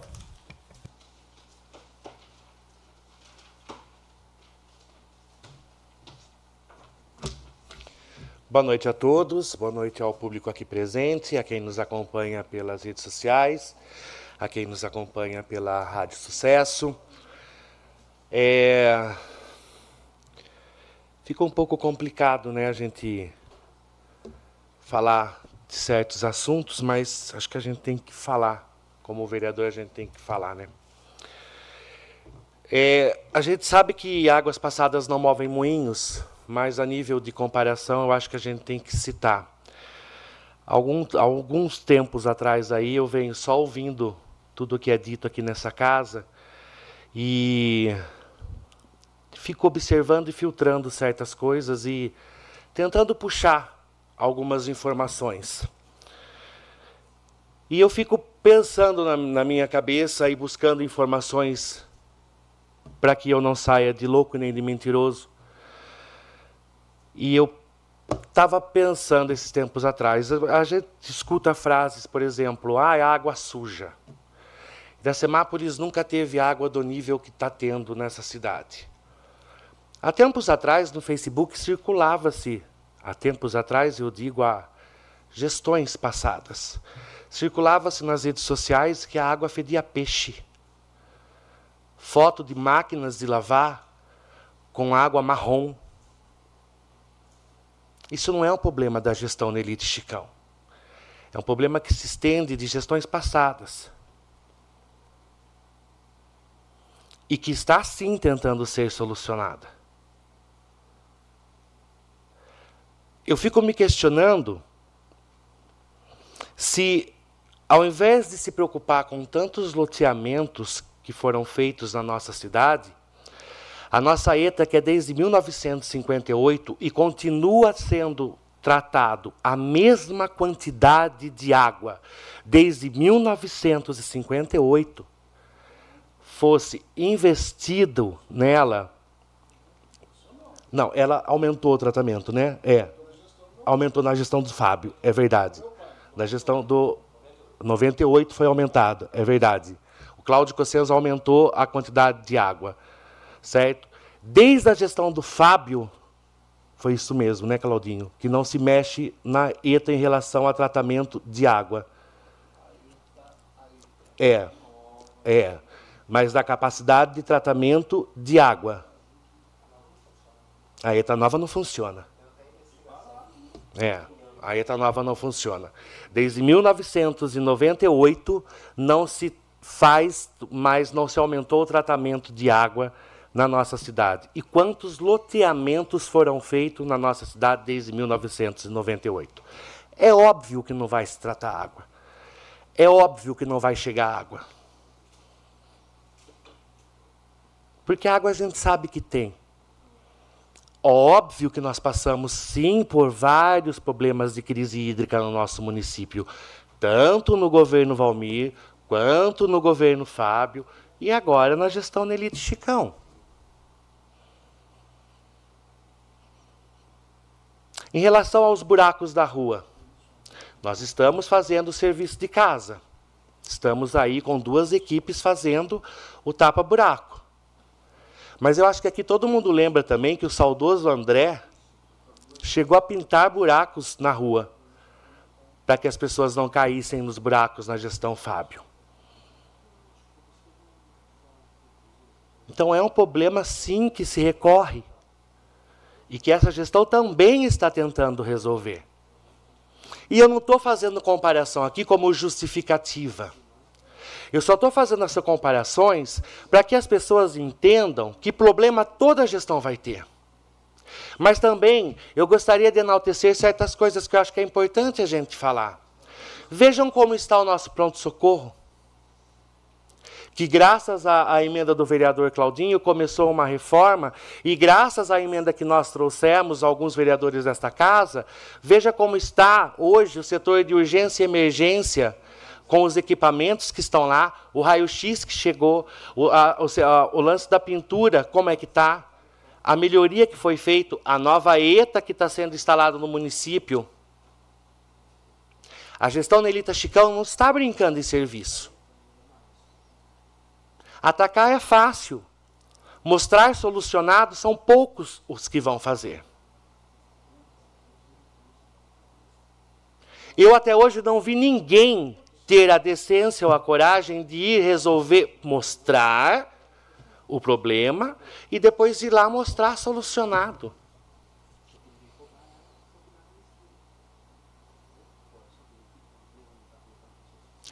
Eu não estou aqui só para apontar problemas.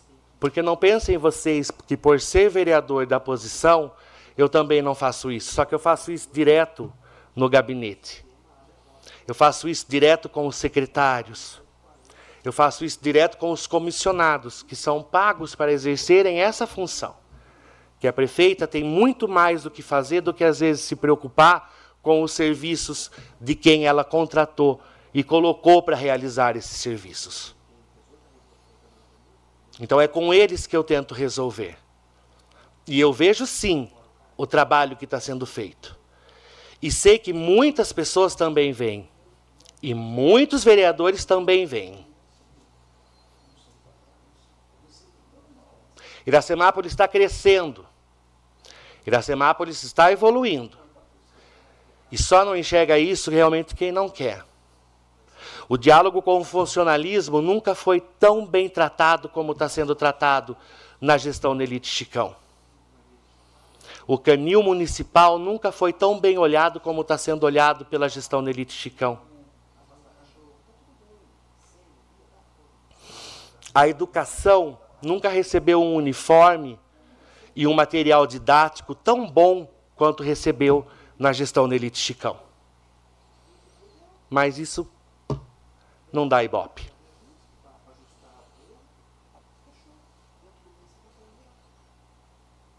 Eu sempre costumo falar que um graças a Deus dá uma curtida, mas um luto enche o seu Facebook de comentários. Notícia ruim dá bastante curtida, notícia boa não. Tem gente que gosta de ver coisas ruins. Eu gosto de divulgar coisas boas. Do resto, desejo a todos uma boa semana e que Deus abençoe a cada um de vocês.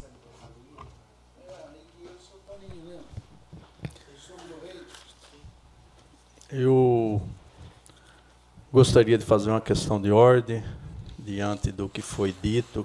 Queria dizer algumas palavras, alguma algumas palavras, né? A questão do que foi dito aqui. A questão da, de faltar água, a questão de faltar de ter água suja hoje na cidade, é óbvio. Só quem não quer ver. Por quê? É, ainda hoje, todo final de semana, eu vou na represa municipal. Passei lá hoje para ver. Não vem uma gota de água lá. A nossa ETA, é, que é velha, a mais velha da cidade, não está não tá sendo bombeada de lá para cá a água da represa municipal. Só está da Boa Vista. Eu já disse isso em sessões passadas. Não tem água bruta o suficiente para ETA tratar, para distribuir. Vou repetir aqui pela milésima vez. Se as caixas d'água da cidade que tem hoje sobrando, se elas trabalhar com coluna baixa, vai para o sachuzeira do fundo. A população posto achou calotado. Então hoje isso ficou comum na nossa cidade. O que, que além da ETA velha, nós temos a, a outra ETA que era nova, que já ficou velha. Essa gestão recebeu funcionando parou e não tocou mais. Isso é dinheiro público, parado, jogado. Foi um projeto feito pela Sabesp que custou alguns milhões ao município. Simplesmente você não pode deixar aquilo lá parado, abandonado. Foi dinheiro que custou, dinheiro do munícipe, dinheiro que, dos cofres públicos. E aquilo lá foi construído, embora é uma ETA modelo antigo, é para tratar água para a população da cidade. Está lá parada, abandonada. É só ir lá e qualquer um ver. Então, a verdade tem que ser dita. A, a ETA nova que hoje se planeja se executar, entregar, isso era para ter. Foi votado aqui no primeiro ano, no segundo ano o dinheiro já estava liberado, já era para estar pronta. Não está, vai levar alguns meses. E nós está no período crítico, o período de maior consumo, o período de calor. E então, quantas vezes eu falei aqui para se remendar pelo menos dois canos, pelo menos o cano de, de, de 12 polegadas que tem lá? Falei isso para o Ralf, para o líder do governo. Bombear lá, está lá o gerador parado, não está bombeando nada. Precisa se bombear, ter água bruta dos dois lados, até para equilibrar as represas, embora está no, no período de, de chuvas, tem água sobrando. Mas se não chegar água bruta aqui, vai continuar com esse problema. E por último, a questão dos loteamentos. O IBGE falou, mostrou a verdade da questão dos, dos loteamentos. A, a população de Iracemapa hoje não é 30 mil. Infelizmente, não é nem 22. Isso quer dizer que as pessoas que estão no loteamento novos da nossa cidade, eles moravam com o sogro, com a sogra de aluguéis. A nossa cidade é a única cidade que não cresceu, a população diminuiu. Tanto é que nós vai ter perda de arrecadação. Então não tem nada a ver alguns loteamentos com a falta de água. Esse é meu ponto de vista, cada um tem o seu. Não havendo mais nada a ser tratado, declaro. Dá, dá, tempo de uma questão de ordem minha ainda ou não? Sim. Porque uma questão. Questão de ordem concedida, vereador Claudinho César. Na questão uh, da água, eu vi o Vitor falar, Vitor, a questão de. Na gestão do Fábio, nós tivemos problema na questão de água com peixe, água com não sei o quê. Na, realmente nós tivemos, e nós, eu quero, eu quero deixar registrado isso, porque a gestão do Fábio, eu sei, não, não, eu tenho que falar porque Vossa Excelência falou e aconteceu com nós, nós sofremos barbaridade. Foi quatro anos assim, dificílimo para nós na questão de água e o que, que nós, nós tentamos mostrar para a sociedade iracemapulense? Com toda honestidade, fizemos as audiências públicas, tentamos mostrar para o município e, e tenho certeza que vocês vão chegar nessa conclusão depois de um tempo. O que, que nós mostramos? Que o sistema nosso, a prefeitura não tem estrutura. Nós não temos estrutura para termos o sistema de água no município. Por isso que nós propomos naquele momento, naquela discussão com a sociedade iracemapolense, olhando no olho, trazendo técnicos das melhores qualidades possíveis. Por exemplo, o Denardi, que é aqui de Limeira, que era uma das pessoas representando a Sabesp, mostrando que a concessão para a Sabesp naquele momento daria 35 milhões de retorno para o município em investimento nós faríamos todo o investimento na água, faríamos o parque linear que ligava o, o, o, o velório até o Luizometo, algumas obras, inclusive lá no Aquários, e com uma tarifa que na época não, para, não passaria de 40 reais dividida, um aumento em quatro anos. Mostramos, fomos assim xingados Muita gente que vem nas audiências, que tem que respeitar a audiência pública, porque o povo tem direito. Quem, quem, quem sempre vai mandar é o povo. E todas as consequências são para o povo. E naquele momento, nós, muita gente nos apoiava, muita gente nos xingaram, nos ofenderam, mas nós tínhamos certeza, nós tínhamos certeza que nós estaríamos fazendo naquele momento o melhor. Por quê? Se vocês forem na prefeitura, vocês vão ver hoje. Nós temos quanto engenheiro tecnicamente na prefeitura? Um ou dois com comissão, um concursado, ainda agora que passou agora há pouco tempo no concurso. Tem alguém estudando os problemas de água de Iracemapa? Tem alguém projetando 20 anos para frente de Iracemapa, na água no esgoto, entendeu? E aí a gente, a gente vai, vai pensando. Não tem nem a cobrança da água, gente. Olha, olha o caos que está com a conta de água. acontecendo agora. Se é erro técnico, se é problema de contrato, não sei o quê. Gente, é isso. É um desmonte. Infelizmente. Nós sofremos muito. Eu vi o outro vereador falar que a, crítica na administração do Fábio era violenta aqui na casa. Eu fui líder do governo do Fábio, eu sei o que eu passei. Os quatro anos, eu sei o que o Fábio passou, mas isso faz parte do processo, quem quer. Porque eu vejo o Jean falar, Jean, e eu sou cada vez mais fã seu. Todas as vezes, ninguém pode falar que na política você não sabe o que você vai pegar, você sabe o que você vai pegar. Quer candidato a prefeito, a vereador ou a vice-prefeito, tem que saber, tem a obrigação, inclusive, de saber ou buscar as informações. E olha que nós estamos alertando, eu faz algum tempo que venho alertando a arrecadação de Iracemápolis. Em 24 vai ser infernal. Mas se continuar, não conseguimos o Porto em 25 vai ser mais infernal ainda. E nós estamos alertando aos, aos futuros candidatos a prefeito, a vice-prefeito e a vereador, para estudar pelo menos o orçamento de Iracemápolis. Iracemápolis faz muito tempo que não faz obra, quem acompanha o orçamento, com recurso próprio. Porque se não fosse custeio, não fosse recurso do orçamento da União do Estado, veja a última obra que Iracemápolis fez com recurso próprio. Dinheiro dela. Dela. Vocês vão ver quanto tempo faz. Só questão de ordem, presidente. Questão de ordem consegui, conseguida, vereador Ralph. Eu ouço o vereador falando de desmonte, na verdade está tendo um remonte. Né? É, tá havendo uma reestruturação.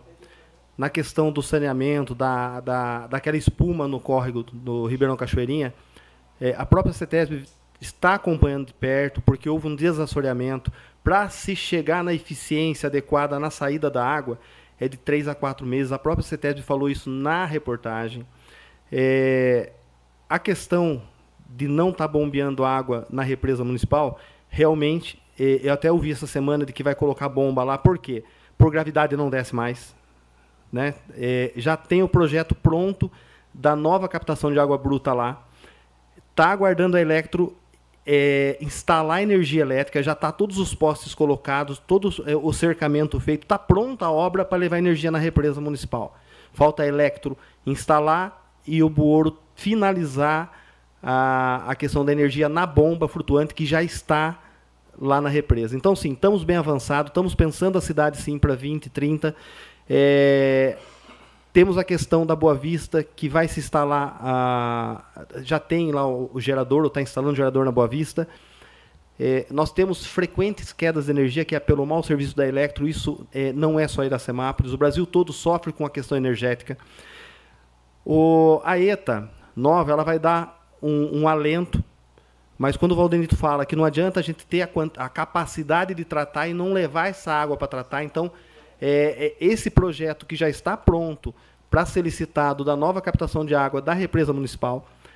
A nova represa, é, que se fala tanto, não é uma nova represa, é um pequeno alteamento para fazer a captação de água no, no fio d'água, que vai dar 30 litros por segundo. E é o embrião para uma futura represa, porque para se fazer uma nova represa tem licenciamentos ambientais, desapropriação, uma série de coisas que leva aí no mínimo uns 10 anos para a gente começar a andar. Então, sim, a, a, o DAE disse, ó, a toque de caixa nós já temos para vocês praticamente autorizado, porque já existia um estudo lá no passado, que é a captação no fio, fio d'água no córrego da Roseira, que é o encontro do córrego da Roseira com a Boa, Boa Vista. Então, sim, tem várias coisas em andamento, vereador Cláudio. Algumas iniciado lá no passado, né? Porque essa questão do Roseira já faz muito tempo. Inclusive, o engenheiro nem mais está lá. Parece que faleceu o engenheiro que iniciou. 2006, velho. 2006. Então, é, a, a Nerita ela tem uma, uma, uma coisa que ninguém pode tirar dela, é, que ela dá sequência naquilo que funciona. Ela manteve algumas pessoas da gestão passada tocando pastas. Isso mostra que ela entende que o que funciona tem que se dar sequência. Né? Então, sim, é, obviamente, falar de paciência quando você sofre com uma água suja que chega na, na, na torneira. Minha esposa, às vezes, também. Né? É, é, o, o Paineiras, quando não tem pressão na torneira na minha casa, eu fico imaginando as duas últimas ruas. Se na minha casa tiver fraca pressão, lá nem chega. E as duas últimas ruas do, Paine, do Paineira sofrem muito. Então é outra, outra pressão que nós estamos fazendo no Estado, que é para se concluir as obras do poço artesiano, que não tem um centavo do município, porque ela vai dar um pouco mais de autonomia para a caixa d'água do Paineiras e provavelmente sane esse problema de falta de água lá no final. Então, sim, são várias questões, presidente. Desculpa, é, é, pediu a parte, mas é, é, importante entender o seguinte, que é, essa gestão ela vem tentando, tentando dar sequência de muitas coisas que, que já estavam iniciadas lá no passado.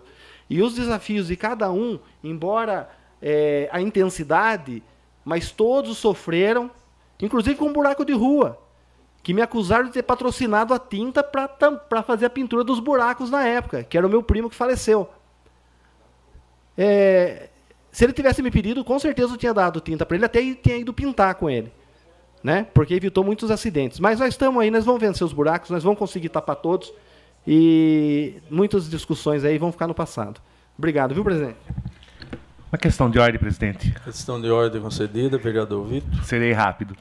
É, eu acredito o seguinte: todo prefeito ou vereador que entra nessa casa e na, no executivo entra pensando em fazer o melhor nunca a pessoa entra pensando em fazer o pior, né? Todo mundo que ganha tenta o máximo possível fazer o melhor para a cidade. Eu não critico gestão, que eu acho que existe sim, é o que eu sempre falo, problema toda gestão, toda administração vai ter. O que eu acredito, e vou bater nessa tecla mais uma vez, é que o crescimento desordenado e a falta de programação acarretem problemas que refletem no futuro. E, infelizmente, nós estamos tendo esse reflexo hoje. Obrigado. É, só para dois minutinhos, dois minutinhos, menos de dois minutos, Ralph nessa questão, eu, a, a gente tem que ser justo com as pessoas. Eu queria parabenizar Vossa Excelência, quando a Vossa Excelência tem a grandeza aqui de admitir né, a verdade, que não tem água bruta, não está vindo da represa aqui para ser tratada. E hoje, graças a Deus, foi conseguida na época, a fundo perdido, não, foi aí foi do governador do estado aqueles 8 milhões para fazer a rede de água até a GWM hoje, que hoje é ligada na caixa d'água do Paineiras. Se tiver água tratada em duas horas, você enche a caixa do Paineira. Mas para isso você precisa ter milhões de litros. Porque um milhão de litros é só para rede. Então não adianta você ter uma ETA nova ali se não tiver a água bruta para ser tratada. Então, é isso. Você sabe que eu sempre falo nesse sentido no sentido de ajudar, não de criticar. Não havendo mais nada a ser tratado, declaro em nome da, da pátria, com a graça de Deus, encerrada a presente reunião, convocando os senhores vereadores para a 34ª reunião ordinária, que será realizada em 30 de outubro de 2023. Um boa noite a todos. Que Deus acompanhe.